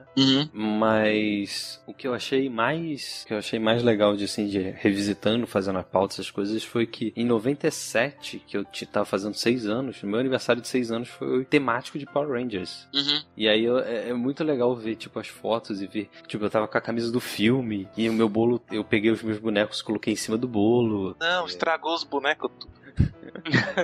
As action figure, rapaz. É. Hoje, Não. hoje, hoje estaria valendo uns 5 mil reais cada um. Eu ainda tenho, eu ainda tenho todos, tá? Estão guardados numa caixa, mas ainda tenho todos. É porque eu também não tenho mais onde guardar, mas. Mas quando você cortou o bolo, ele explodiu? Não. Quando você cortou. Mas, cara, é, foi tipo. Eu, eu lembro muito feliz desse episódio. Eu lembro, tipo, assistir Power Rangers. Tem uma memória marcante sobre a primeira vez que o filme passou na TV. Eu assisti, mas aí eu sabia que ia passar. Eu liguei o videocassete pra gravar, né? Aí eu gravei, terminou o filme, eu rebobinei pra assistir de novo. E aí minha mãe falou: Não, você não vai assistir de novo, tá, tá. E aí não deixou eu assistir. Mas eu lembro que, por mim, eu ia assistir de novo, tipo, em loop, o filme de tão foda que eu achei na época. Isso deve ter sido o? No 90. Já 97, provavelmente. E sobre os quadrinhos, cara, pô, tem sido uma, uma experiência maravilhosa, assim. Tô, tô me sentindo, apesar de ser, ser completamente diferente, né? Ter mais densidade até do que, do que Power Rangers tinha. Pra mim, os quadrinhos hoje têm o mesmo nível de densidade que Power Rangers tinha na época pro Diego criança, sabe? Tenho muito, muito que agradecer ao Boom, ao Kyle Higgins, ao Andrew pra Setia, pelo que eles estão fazendo. E assim, foda porque eu não, não sei mais o que fazer, porque eu preciso ler a próxima edição e ainda não É verdade. Ah, vou, vou, vou adicionar mais uma coisinha na- na- na- nesse nosso fechamento aí. Fala das tuas expectativas pro filme que vai sair. Se tudo der certo, esse podcast tá saindo no dia do lançamento. É, se, se, se não tiver saindo no dia do lançamento, vai estar próximo, deve ter estreado há pouco tempo. E provavelmente eu vou ver na estreia. Cara, eu não sei muito bem o que esperar do filme, até porque, eu, como de praxe, eu não, não vi os trailers. Mas, assim, pelo pouco que eu sei, pelas imagens, assim, eu tive uma certa resistência aos uniformes a princípio, mas depois eu acostumei. Ainda acho que a, que a capacete da Ranger Rosa é muito zoado, mas tudo bem. Eu espero que seja bom, cara. Eu espero que eles não estraguem, assim, as coisas importantes, assim, de Power Rangers. Não tô nem dizendo de, de elementos de, de história, não, sabe? Eles tentem não, não ferrar algum- algumas coisas, assim. Eu acho que ele vai. Esses Rangers não vão ser tão perfeitos igual os Rangers da, da, da série. Acho que eles vão ser um pouco mais babaquinhas. Pô, eles são adolescentes, cara. Eles têm que ser babacas, entende? É uma necessidade. Ô, Diego, é que você não, não viu os trailers, eu vou ficar falando o que acontece, mas os trailers já vendem que eles, que eles são pessoas falhas. E É, isso é bom, isso é bom. Ah, eu vou, dizer, eu vou dizer outra coisa. Os trailers não mostram nada além disso. Não, os, os últimos deram uma mostradinha, velho. Não. Eu não achei. Eu fui ver o Megazord, tipo, num brinquedo em baixa resolução. Até agora eu não vi o Megazord. Ninguém viu. Não apareceu? Ninguém viu. Não, já apareceu. apareceu. Já tem brinquedo vendendo faz tempo. Ah, no brinquedo. Não, não, mas nos trailers não apareceu. Não, eu digo, eu continuo dizendo não apareceu. Por quê? Porque não apareceu. Ah, ah, você não aceitou? Não, não, aquilo não é um Megazord. Aquilo é um Transformer. Michael Bay ainda. Ah, cara, pe- pelo, pelo pouco que eu vi da imagem borrada, parece o Megazord do filme de 96. Não. Não. Não, mas assim, no estilo de montagem. De montagem é horrível, assim, né? É. Hum, Então vamos lá, Grisa, vai, mesma coisa. Cara, é. Eu acompanhei. Como eu era um, um cara que era fã de Changeman na manchete, em 95, acho que foi 95, quase 96 que estreou aqui no Brasil, né? 95. 95, né? Eu já tinha aí 7 anos e eu, cara, quando me disseram que ia ter uma versão, mas feita pra cá, de uma série como aquilo, depois eu fui entender exatamente no que consistia lendo a revista Herói, saudosa revista Herói, né? As matérias do Alexandre Nagado lá e tal. Fui ver o primeiro episódio, cara. Aquilo foi, foi muito legal. Eu, é um negócio que, sei lá, eu, eu não sei explicar hoje, assim, bem, mas eu olhava e aquilo parecia a coisa mais legal do mundo. Comprei boneco vira-cabeça, claro, em loja de 1,99, né?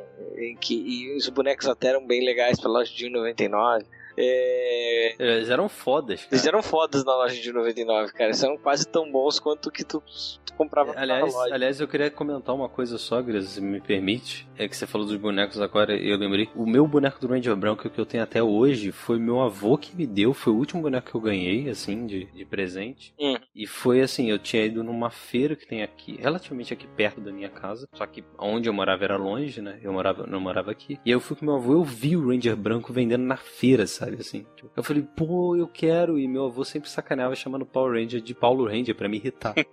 E aí ele, ele comprou pra mim, sabe? Então, assim, eu- é outra coisa que eu lembrei enquanto eu tava fazendo essas pautas, essas coisas, foi mexendo. E meu avô é uma pessoa muito importante na minha vida, ele já faleceu e, e muito do que, do que eu sou, assim, eu devo a ele também. E, e é legal ter mais essa lembrança dele também ligada a Power Rangers. Cara, cara, eu era assim, eu era. Como eu já era 7, 8 anos, eu era aquela criança que sofreu uns bullying. Bah, eu queria meter, meter um pau em todo mundo já. É, metia uns pau no colégio, assim. E aí, pra mim, eu pensei, bah, como seria legal se fosse um Power Ranger. Uma coisa bem de, bem de criança, assim, né? 7 pra 8 anos. Bah, eu vi Eu me lembro que tinha a revista Herói número 63, que era uma edição oversized, ela é em, ela é em tamanho standard, cara, era o tamanho de uma folha de São Paulo, e que tinha o pôster, a capa dela era o pôster do filme. O filme eu não consegui ver no cinema na época, não, eu vi só depois em VHS, mas foi muito legal, assim, e, e eu joguei o jogo de meu Super Nintendo, joguei o jogo no, jogo da série, depois o jogo do filme, e atraso muito, assim, nessa época. E aí depois, essa época, depois de, de Galáxia, de Galáxia Perdida, de no espaço, era uma época que eu,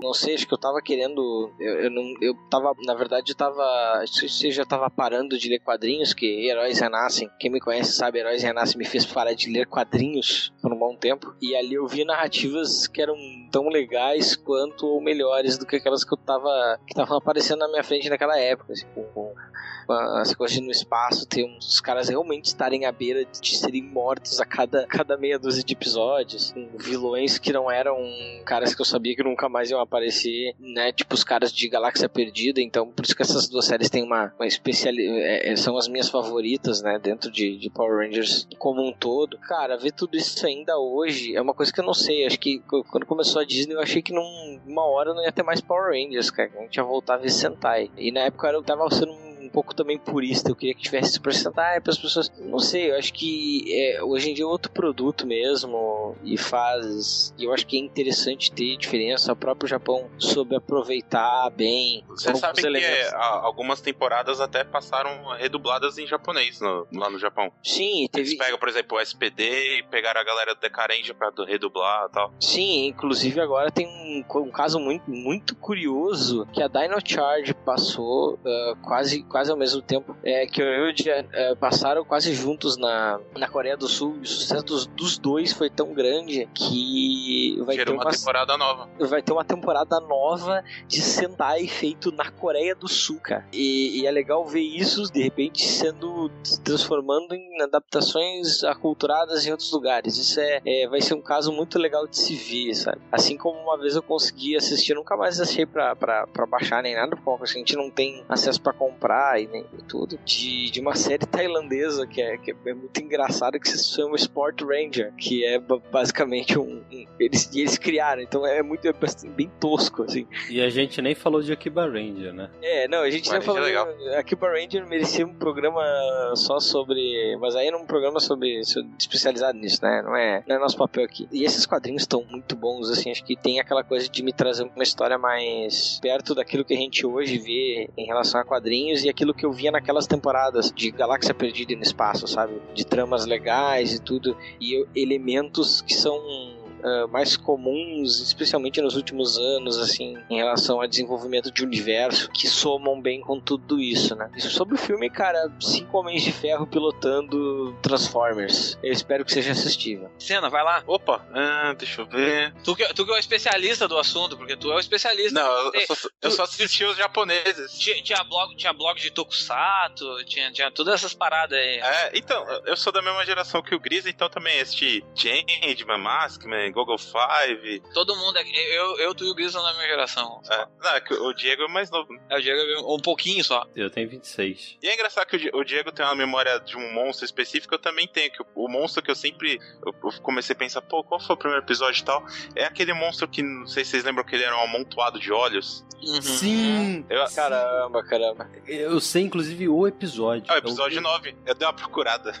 Cara, cara, pera aí, eu me lembrei do meu. É o, o gordinho com a sanfona, cara. É óbvio que é o gordinho, né? Gordinho com a sanfona, cara. Que é aquele episódio que o Billy tá se perguntando se ele deve mesmo ser um Power Ranger. Porque ele é muito atrapalhado, etc. E ele, daí no final, ele se obriga a salvar todo mundo. Porque o, o- esse monstro com- com a sanfona, ele tem uma vibe meio flautista de Hamelin, assim, sabe? Ele hipnotiza as pessoas com a- o som da sanfona. Ele é praticamente um forrozeiro do mal. Você, tu...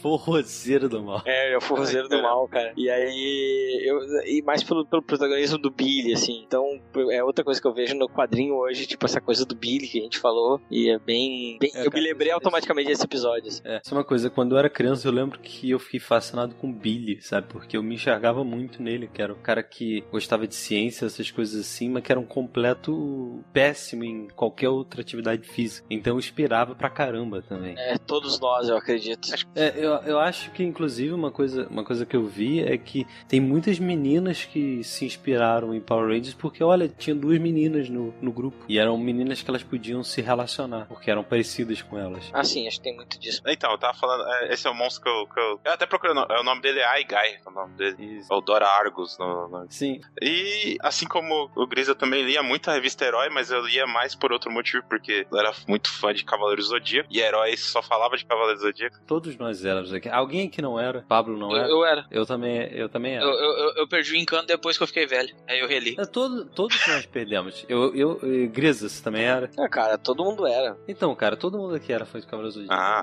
e, e foi numa dessas revistas também que, eu, que tinha uma matéria, não lembro se era do Nagado mesmo, que falava que, na verdade, era baseado no Kyoryu Sentai Zyuranger e tal, não sei o que, mas Aham. mesmo assim eu continuei assistindo e tal. Eu acompanhei, eu acho que até o, o Dino Thunder, que aí depois eu comecei a estudar, fazer técnico, aí acabou não dando mais pra acompanhar. Sobre os quadrinhos, eu vou falar que foi, foi uma experiência muito interessante, porque eu, eu não conhecia esses quadrinhos do, do Comandante e tal. É, Do Hamilton? eu- é, Chama Hamilton! Hamilton!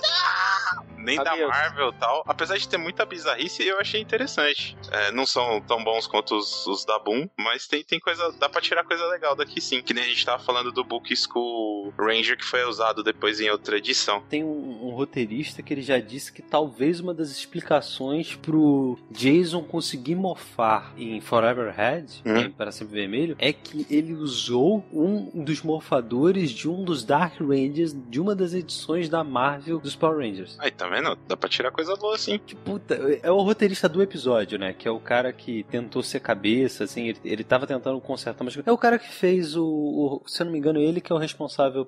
Ai meu Deus, esqueci agora o nome. A gente também nem falou de Hexagon, não falou de. Cara, procurem sobre o que poderia ter sido Hexagon, só isso. Eu acho que Hexagon eu tenho, assim, da metade pra frente, eu acho que Hexagon fica muito ruim. A ideia, o plot. Mas até metade, Hexagon é sensacional. E acho que sobre, sobre o filme, eu tô esperançoso. O, o- o uniforme não me incomodou tanto que me incomodou mais foram os, os Zords, porque tem foto que você olha e você não consegue nem identificar o que, que é a parte da frente, o que é a parte de trás, sabe? Tá muito Porra, mal tá feito. assim. Onde É. fica a bunda dessa caralha? É, não, por exemplo, tem, uns, tem cinco posters que são cada um numa parte do Zord, assim, sabe? E você não sabe, pô, a Kimberly tá sentada aonde ali? Não, não dá pra entender, entendeu? Olha, às vezes é melhor tu não saber. É, pensando bem. É, mas eu vou, quero assistir na estreia também, eu, eu, eu tô empolgado. Ah, eu acho que, tipo, pra, pra mim, assim, foi uma experiência bem interessante. Foi. Eu não vou lembrar agora o, o monstro. Acho que o meu monstro, eu, quando o Senna falou do monstro dos olhos, eu acho que foi por esse monstro também que eu comecei a olhar. Eu não, não vou saber lembrar assim de, de cabeça, porque a minha memória é uma bosta. Mas pra mim foi muito legal ter pegado essa época, assim, e acompanhado os Power Rangers. Eu queria ter acompanhado mais, mas eu acabava estudando de manhã, eu chegava depois meio-dia, então eu não tinha VHS, então eu tentava ver de outras formas, ou tentava ver nos sábados, que teve uma época que passou nos sábados também, passava nos sábados. Então eu acabava pegando meio cortado, assim, eu não conseguia ter um panorama legal de linha de tempo. Que eu lembro que o, o que eu consegui ver mais direto, assim, foi o, o Turbo mesmo, por causa dos meus horários, aí eu conseguia, consegui voltar a ver. Foi legal, assim, tipo, é legal tu ver o crescimento dos personagens, que o, o problema do quadrinho, assim, em si, a gente, a gente sempre fala isso, que o personagem ele não evolui muito. Nos Power Rangers a gente conseguiu ver a evolução dos personagens, a gente conseguia saber que aquele personagem que, tava, que a gente tava conhecendo naquele momento, ele ia ter uma curva narrativa gigantesca e no final, quando ele saísse da série, ele teria, tipo, um, um crescimento, um ganho, ele teria vivido aventuras que nunca ninguém ia estar esperando, assim. E eu acho que era esse o grande ponto do Power Rangers e por isso que ele chamava tanta atenção das crianças. A gente poderia todo dia lutar, lutar com um monstro diferente e a gente saber que no final o bem ia vencer, sabe? Era coisa legal de ver. Sobre os quadrinhos, eu acho que eu só li os quadrinhos da Boom mesmo, porque os outros quadrinhos eu nunca tinha ouvido falar, eu nem sabia que tinha quadrinhos Power Rangers. Eu sou aqui dentro da, da equipe que tá hoje aqui, eu sou o cara que menos conhece, mas eu tive a mesma experiência que o Senna de descobrir que as séries eram criações de séries japonesas por causa de uma herói, que eu peguei uma herói, eu me lembro, acho que foi uma herói 2000 que eu peguei, que ela pegava e mostrava qual série batia com qual série japonesa e vinha mostrando assim. E eu me lembro até hoje do impacto que foi eu saber que o Ranger branco não era da mesma equipe dos Rangers do Morphin. Então, tipo, porra, mas olha só isso aqui, cara, que loucura. E aí depois eu descobri os Ninja Rangers. Então, tipo, quando tu começa a assimilar assim um outro mundo que se abre na tua frente, porque tu, tipo, tu ganha mais 30, 40 séries pra te poder ver assim em japonesa. É, isso aí eu acho legal. Os quadrinhos em si foram bem divertidos, assim, eu tô gostando muito, eu vou continuar lendo todos eles. E vou ler essa série da Kimberly aí, que pareceu muito legal. Tem imagem desses All New Power Rangers, é muito, muito legal mesmo. E os filmes, eu vi todos os trailers, eu acho que a ideia da série em si de atualizar é bem bacana, assim. O, o que mostrou até agora, assim, deu pra ver que vai ser um pouco diferente em alguns pontos, outros pontos vão ser bastante similares, assim. Mas o se conseguir manter pra mim, assim, essa vibe de, de eu conhecer cinco adolescentes que são inseguros, têm alguns problemas e, e conseguem se unir pra vencer o mal, e isso ser o ponto final pra mim, cara, eu vou estar saindo muito feliz do cinema, porque é, é isso pra mim que se, se é Power Rangers, é Ô. a amizade em si se juntando, as pessoas compensando os defeitos umas das outras pra poder vencer o mal no fim. Opa, Fala assim, posso, posso fazer um momento pab? Pode. Momento estrela? É que eu fui numa. Eu fui num lugar que o, o Blake Foster tava e tava dando entrevista. Hum. O Blake Foster é o ator que faz o Justin, né? Ele falou pra prestar atenção que ele falou que tem muita participação especial no. Inclusive, ele tá no filme, né? Então. Caralho, que foda. É, provavelmente deve ter o Tommy, deve ter uma galera aparecendo. E ele falou que ó, provavelmente vai ser uma trilogia. É, isso, isso a gente já, eles já tinham É, falado, uma, né? uma das coisas, uma das coisas que eu justamente ouvi assim, tipo, passou, passou pelo radar baixo é que tem referências a Zell dentro do filme. Ah, É, eu isso ele falou. É, eu sei que vai ser uma trilogia e que a série vai. A, a primeira parte da série vai ser tipo apresentar os personagens e como funcionam os morfadores, e aí vai ter um pequeno vilão pra, pra eles vencerem. Mas aí vai ter um plot mais longo. Pelo que eu entendi, foi isso. Mas eu, vamos ver o filme primeiro, né? Vai, tá. Eu vou tentar ver em cabine de imprensa, então talvez quando o filme, quando sair o podcast, eu já vou ter visto. Ah, É, esse Pab. Então. É, é uma estrelinha mesmo, cara. O Pab, ele só podia ser um Ranger, cara. Só o, o Zé o vermelho. Ah, porque ele tem estrelinha. Exatamente. Ou agora é um dos novos Rescue Rangers lá no Japão, né? É, verdade. São todos estrelas. Talvez já tenha até resenha no site quando sair o podcast, então vamos torcer pra dar tudo certo na minha agenda e eu conseguir lá ver.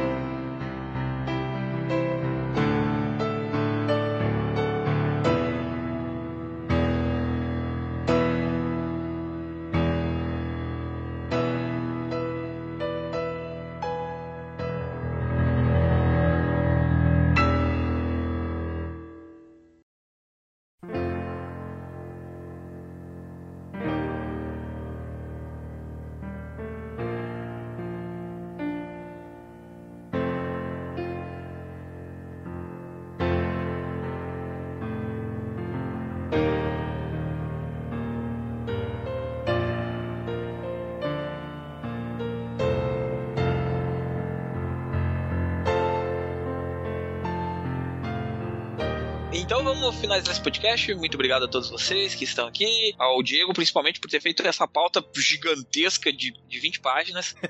que, meu Deus do céu, foi cansativa pra Dedel pra ler, mas tá legal. Tem tudo que tu precisa pra quem é marinheiro de primeira viagem. É porque tem algumas coisas que estão erradas, né? Eu aqui fui olhando que, ah, tem uma coisa escrita errada aqui, outra coisa escrita errada aqui. Mas no geral, se você quer entender a cronologia de Power Rangers, eu fiz um texto de 20 páginas que consegue explicar toda a cronologia. É. E agradecer ao Grisa por ter vindo aí, né, Grisa? Valeu, de novo. Pô, estamos aí, cara, e É. vocês sabem que patrulhando por aí. Ah, Ah, já, ah. já faz teu jabá aí do que tu tá querendo, tu tá fazendo. Cara, estamos fazendo aí, eu e o Diego, já vou aproveitar, como o Diego já teve todo esse trabalho com a pauta, nós estamos lá, eu e o Diego, no Por Trás da Máscara, toda semana, quarta-feira, oito, oito e pouquinho da noite, assim que eu chego do Mercado Grisa, a gente Um gigantesco mercado Grisa. O gigantesco Mercado Grisa fica em Canoas, Rio Grande do Sul, na rua Saldanha da Gama 720. Que o pãozinho tá custando quanto quilo?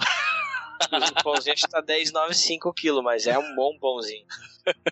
Então a gente, toda semana a gente fala aí sobre os lançamentos, sobre o que a gente leu, damos algumas noticiazinhas, coisa aí de uma hora e pouco, duas horas. Ou também tá saindo, sai esse podcast aí pela sexta-feira, terceiraterra.com.br PTDM. Dá pra ver a gente ao, vi- ao vivo na quarta-feira no mixler.com.br PTDM. E além disso, deve estar, não sei se quando esse podcast sair ou alguns dias depois, eu já quero ter tudo pronto para lançar novamente o Tubo de Explosão, tuboexplosão.net, com as minhas viagens, mas num, num estilo que quem tava me ouvindo Terra Zero provavelmente não chegou a ver. Um pouco o mais estilo Grisa de ser. é estilo grisa de ser, assim, tipo as porcaria que eu acabo falando no podcast, vocês ouvem assim na, na- nos extras e tal, isso vai tudo direto no texto, assim, é uma coisa um pouco mais crua. Mas crua, mas é bonita, é tipo um sushi. Nossa. É, é crua, mas é, é, cru, é cru, mas é gostoso, né? E eu quero agradecer imensamente a esse cara que é muito especial pra mim, porque o cara me acompanha desde o emulador de crítica no meu blogzinho. Ele foi a primeira pessoa que comentou no meu blog. Sena, muito obrigado por estar aqui. Muito feliz de tu estar num Comic Pod. Ó, É, sou é amigo do sério. Pab antes dele ser famoso, hein? É, é- é sério,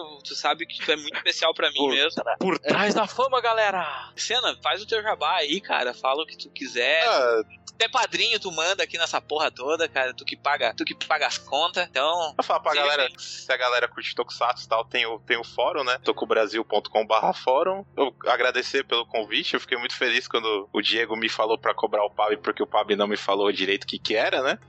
Mas é beleza? E é isso aí, usem protetor solar. Puta merda. Então, Eu então não é sei o isso. que falar. Então é isso, nesse clima de, de. É, eu jabá, você nem pergunta, né? O Diego não precisa fazer jabá, porque o Diego tá em casa, tá? É, ma- mas em breve, em breve eu terei novidades. É, e, e- e- É novidades que nem o Grisa sabe. e- e- e aí que tá. Se o, se o Diego quer fazer jabá, ele faz na área do jabá do site, que aí é, é o próximo bloco que eu faço sozinho ou eu chamo alguém pra fazer comigo, entendeu?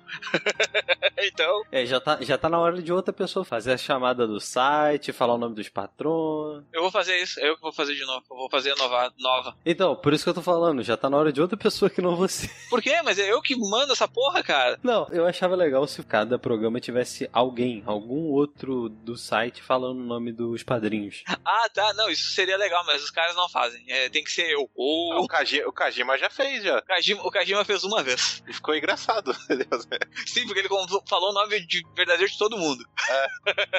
Então é isso. Ah, a gente volta daqui um pouco na área do Jabás pra vocês saberem o que tá rolando no site, o que que tá, que que estão lançando, o que que não estão, que, que- onde vai estar, o que que não vai estar, e é isso aí. Falou. Falou. Sim. Falou. Nos vemos no próximo vídeo. Não, é, não, na verdade vocês vão ver o cena na semana que vem, de novo, no especial. Esse vai ser especial.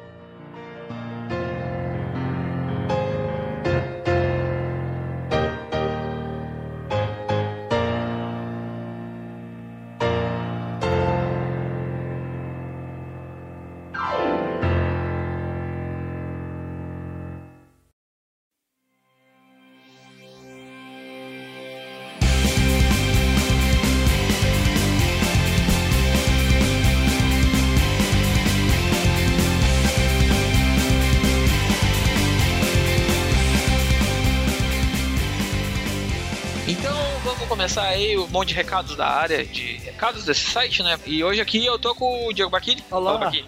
Por essa vocês não esperavam.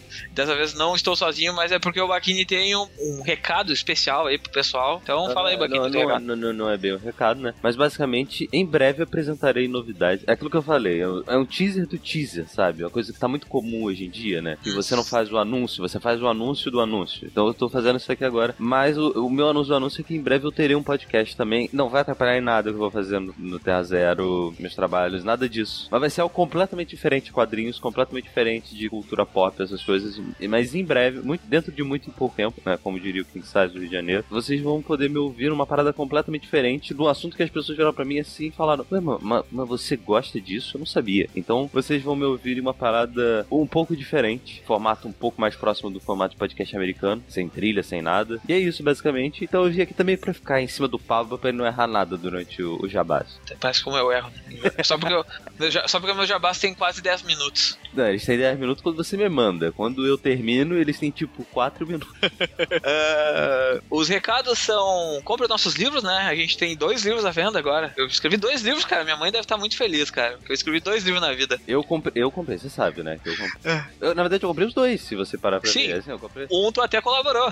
Como, Exato. O meu nome está lá atrás. O, o meu nome está Tá na frente. na frente, né? No- que é o A Caminho da Justiça, que está à venda na Comics, somente na Comics, ou com o Morcelli. Vocês mandam um recado pro Morcelli aí, pode mandar no e-mail do site, no contato arroba Terra Zero, aí o Morcelli dá um jeito de, de mandar o livro pra vocês, aí ele explica como é que tá a venda, mas nós temos o livro vendendo. E também na Comics lá, se vocês quiserem facilitar o trabalho de vocês, vão lá na Comics e comprem, que a venda é exclusiva da Comics. E o nosso outro livro, que tem venda exclusiva em todas as livrarias digitais, é o Quem é Esquadrão Suicida, que é um livro que o Felipe Morcelli também escrevemos juntos, que é sobre o Esquadrão Suicida, por incrível que pareça. Ele saiu um pouco. Ele saiu um pouco atrasado, né? Mas a gente, na verdade, a gente não demorou, a gente entregou ele na, na data certa, mas acabou que teve alguns problemas de, na edição e não sei o que, a gente foi resolvendo, porque é a primeira vez que o Felipe estava escrevendo livro pra editora, então foi uma experiência bem legal. Tá bem interessante o livro, o livro é curtinho, acho que ele tem 65 ou 66 páginas, todo, assim. Como eu tava lendo no computador, ele tava um pouco maior, mas é por motivos óbvios, né? O formato adapta pro seu leitor, né? Se eu não me engano, na minha tela ele tava com tipo 183, mas aí era tipo, cada pedacinho da, de página era uma página. Então. É. Eu gostou, tava. Curti muito ler assim. É, e ele tá custando só 2,77, pra ser mais exato, hoje. É, Ele custava 2,90, agora ele tá custando 2,77. Tá menos que uma passagem de trem em São Paulo. trem não, de metrô, né? Porque quem é de Não, trem eu- sou eu que moro aqui. Eu, eu acho que a passagem de ônibus em Friburgo é mais caro que isso. é, é- é sério, eu acho que a passagem de Friburgo tá tipo. Não, não, a passagem de Friburgo é 2,70. A passagem de ônibus na minha cidade é 3,30. Então tá mais barato que a passagem de ônibus da minha cidade. Ah, é, cara. Vale mais a pena comprar. Tipo, igual. Tem, dias que tá chovendo, alguma coisa assim. Eu prefiro ir a pé do que pegar um ônibus. Ali, não, não vou dar dinheiro pra esses caras. Então tá mais barato que a passagem de ônibus em Sapucaia do Sul, ser mais exato. Então comprem lá os, os livros, a gente tá bem, bem feliz com, com o resultado final. O Guilherme Kroll gostou um monte também, foi feito com a Balão Editorial, né? O, livro. Então corre lá e comprem. A gente tá, tá querendo vender bastante, porque é baratinho, né, cara? E é sempre bom saber mais sobre o Esquadrão Suicida, porque a gente falou de tudo relativamente do Esquadrão Suicida até o filme. A gente conseguiu falar até depois do filme, porque o filme, como o livro atrasou, a gente conseguiu falar do filme também. Fez um, fez um remendinho ali, né? Aproveitou, embalou e. É. Na finaleira ali. mas mas tá, tá bonito, tá bonito. Então, nos apoia no Padrim, né? Não esqueça, não vamos esquecer, o Padrim mudou ali, então vocês agora vão entrar no Padrim e vão ver que o valor tá um pouco abaixo do que a gente normalmente tava, mas é porque agora o Padrim ele atualiza de acordo com o que as pessoas vão pagando. Então, tipo, se tu deixa no cartão de crédito o pagamento, ah, automaticamente ele já vai virar o mês e já vai debitar para nós. Caso tu deixe em formato de boleto, ele não vai, ele não vai mostrar na hora, vai demorar mais uns dias para mostrar. Então, Até o pagamento compensar. né? isso até o pagamento compensar, e tem todas essas coisas. Então, ah, o Padrim, para facilitar o trabalho deles, eles mudaram a plataforma. A plataforma agora tá, tá bem diferente, tá bem bonita a plataforma, mudou bastante assim. E fiquem ligados no, no site que eu acho que até dia 30 a gente vai ter atualizações na nossa campanha também. Então, vai ter coisa nova lá, ter preview de, de programa novo que a gente, tá, que a gente fez, ah, vai, vai adicionar novas metas, vai mudar algumas metas que a gente tá querendo adiantar, outras que a gente tá querendo arrumar. Então, fiquem ligados lá que vai ter coisa nova. Então, mas se vocês quiserem apoiar, 5 reais vocês participam do nosso grupo, 10 reais vocês recebem a nossa newsletter, que é a Nada Acontece na Sexta, que eu e o Felipe escrevemos com participações especiais de pessoas do site. Então, de vez em quando aparece um outro integrante do site, mas normalmente é o Felipe. E é muito boa, tá? Eu posso dizer que o, nós do site recebemos também, pra, até pra xingar eles de falarem alguma besteira, mas é, é excepcional a qualidade da newsletter que vocês têm. Que o Pablo, vocês ficam assim, ah, o Pablo tá só vendendo o peixe dele, aí ele vai sempre falar bem, não, é bom pra cacete, vale muito a pena contribuir pra ter a newsletter do Terra Zero. Com 30 reais vocês vocês ganham um abraço, um beijo. Só não ganho beijo de língua ainda porque eu tô namorando. Mas. mas vocês ganham um abraço, um beijo e todo o amor do, do site. E além disso, uma declaração de amor no fim dos podcasts, na verdade, um agradecimento especial no fim dos podcasts nominais. E a cada seis meses vocês participam do podcast, como aconteceu agora há pouco com o Senna, que nos apoiou seis meses e agora participou de um podcast. E além do podcast super especial que foi Power Rangers, que é uma coisa que ele gosta muito. Então, se você curte o Terra Zero, quer participar lá, de repente ajuda seis meses, conversa com a gente, a gente consegue encaixar alguma coisa assim que, que vá deixar vocês felizes de falar. Lembrando uma coisinha também, Pablo, sobre o, sobre o padrinho. Os padrinhos recebem, recebem o podcast, eles têm teaser do- dos assuntos que a gente vai falar. Por exemplo, o podcast semana que vem, o padrinho já sabe o que, que é. É. Por- Inclusive, inclusive, o, foi, a- foi o Vlad que postou, né? Foi. Que, ele falou assim: olha, a gente vai gravar disso aqui semana que vem. Vocês são os padrinhos, vocês têm acesso a isso agora, porque, né? Vocês têm, vocês têm todos os nossos mimos agora. E a gente quer saber coisas que vocês querem que a gente comente no programa. Então, olha a sua oportunidade que você tem. Você tem como fazer quase uma, uma participação em tempo real das nossas discussões dentro do Comic Pod. Exatamente. A- a- a- acaba influenciando agora o, o, o podcast na, diretamente essas, essas É, ó, perguntas aí. Os padrinhos já sabiam desse podcast quarta-feira agora. Eu postei. é, Terça-feira eu postei os. A imagem da edição, quarta-feira postei o, a capa pra eles verem. E é isso, você, vai- você recebe antes, gente. Olha só que beleza. E assim que ele estiver pronto, os padrinhos vão receber antes de entrar no site, antes de sair a publicação oficial. Então, É. são só vantagens. Só vantagens. Eles, eles recebem o link da revisão, na verdade. a, revisão, a revisão vai acontecendo com eles escutando junto. e além disso, já sabem, comprem no nosso link da Amazon, entrem no site, cliquem no banner, comprar gibi barato e nos comprem seus gibis na Amazon, gibi digital, gibi, gibi físico, livro, Kindle, a gibi digital melhor, tá? Gibi digital dá mais, dá mais comissão. Mas o pessoal que, que, que tá curtindo assim essa leitura mais digital teve uma. Até eu vou deixar um agradecimento aqui, eu não sei quem é o cara, mas muito obrigado você que comprou 188 GB digitais pela nosso, pelo nosso link da Amazon. Você merece um. Manda um recado pra nós, que eu, que eu quero te dar um. Eu vou, eu, eu vou te dar um, especial. um agradecimento especial no podcast, sim. Eu vou te mandar um beijo especial no podcast só por causa de- dessa super compra sua. Muito obrigado. Ah, sábado, fiquem ligados na fanpage do Terra Zero que vai rolar um. Eu vou postar lá um- uma promoção que vai acontecer na Amazon. É bem especial, é bem legal. Então, sábado colhem lá que vai ter um link com algumas indicações boas, mas principalmente de um livro muito especial de um artista que tá fazendo aniversário esse ano e vai ter um desconto desgramado num livro dele, assim, ó. E é um dos melhores livros da carreira dele. Cara, é, todo, todo artista faz aniversário em todo ano, assim. Qualquer pessoa, na verdade, faz aniversário todo ano. Não, mas não, mas não é. Mas esse é especial, cara. Eu sei, eu sei que é, mas é que você falou de um jeito assim, eu falei, ué, tem alguém que não faz aniversário no ano? Fica aí a dúvida pra vocês. Aquela pessoa que faz aniversário dia 29 de fevereiro, ela só faz aniversário de quase É quatro verdade, o Capitão Marvel faz aniversário 29 de fevereiro. Então, viu? Só de quase 4 anos que ele faz É aniversário. verdade, é verdade. E a- o irmão da Sakura Card Captor também, ele também faz aniversário dia 29 de fevereiro. Viu? Quem lê que Sakura Card Captor tem as fichinhas lá no, no, no mangá. Eu só, só assistia, só assistia. Gostava muito. Redes sociais, arroba Terra Underline Zero no Twitter, arroba ComicPod no Twitter. Ah, tem, tem, tecnicamente falando, tem o do o Instagram, que a gente usa nos eventos. É, o Instagram, que agora tá paradinho, só volta num próximo evento muito próximo. É, o Instagram, Instagram é a nossa rede social de eventos, né? Que é arroba terra.zero. Isso é terra.zero. Tem o nosso e-mail, contato arroba terra00numeral.com.br, nossa fanpage do Facebook, facebook.com barra terra00 numeral. Então é isso. Esse Comic Pod fica por aqui. Um abraço e até semana que vem num programa que vai deixar muita gente de cabelo em pé quando dá o play semana que vem. É um programa histórico. E- Esse vai ser histórico. Esse, esse vai entrar pros anais do, do do, do Comic Pod. Então, falou, até. Falou.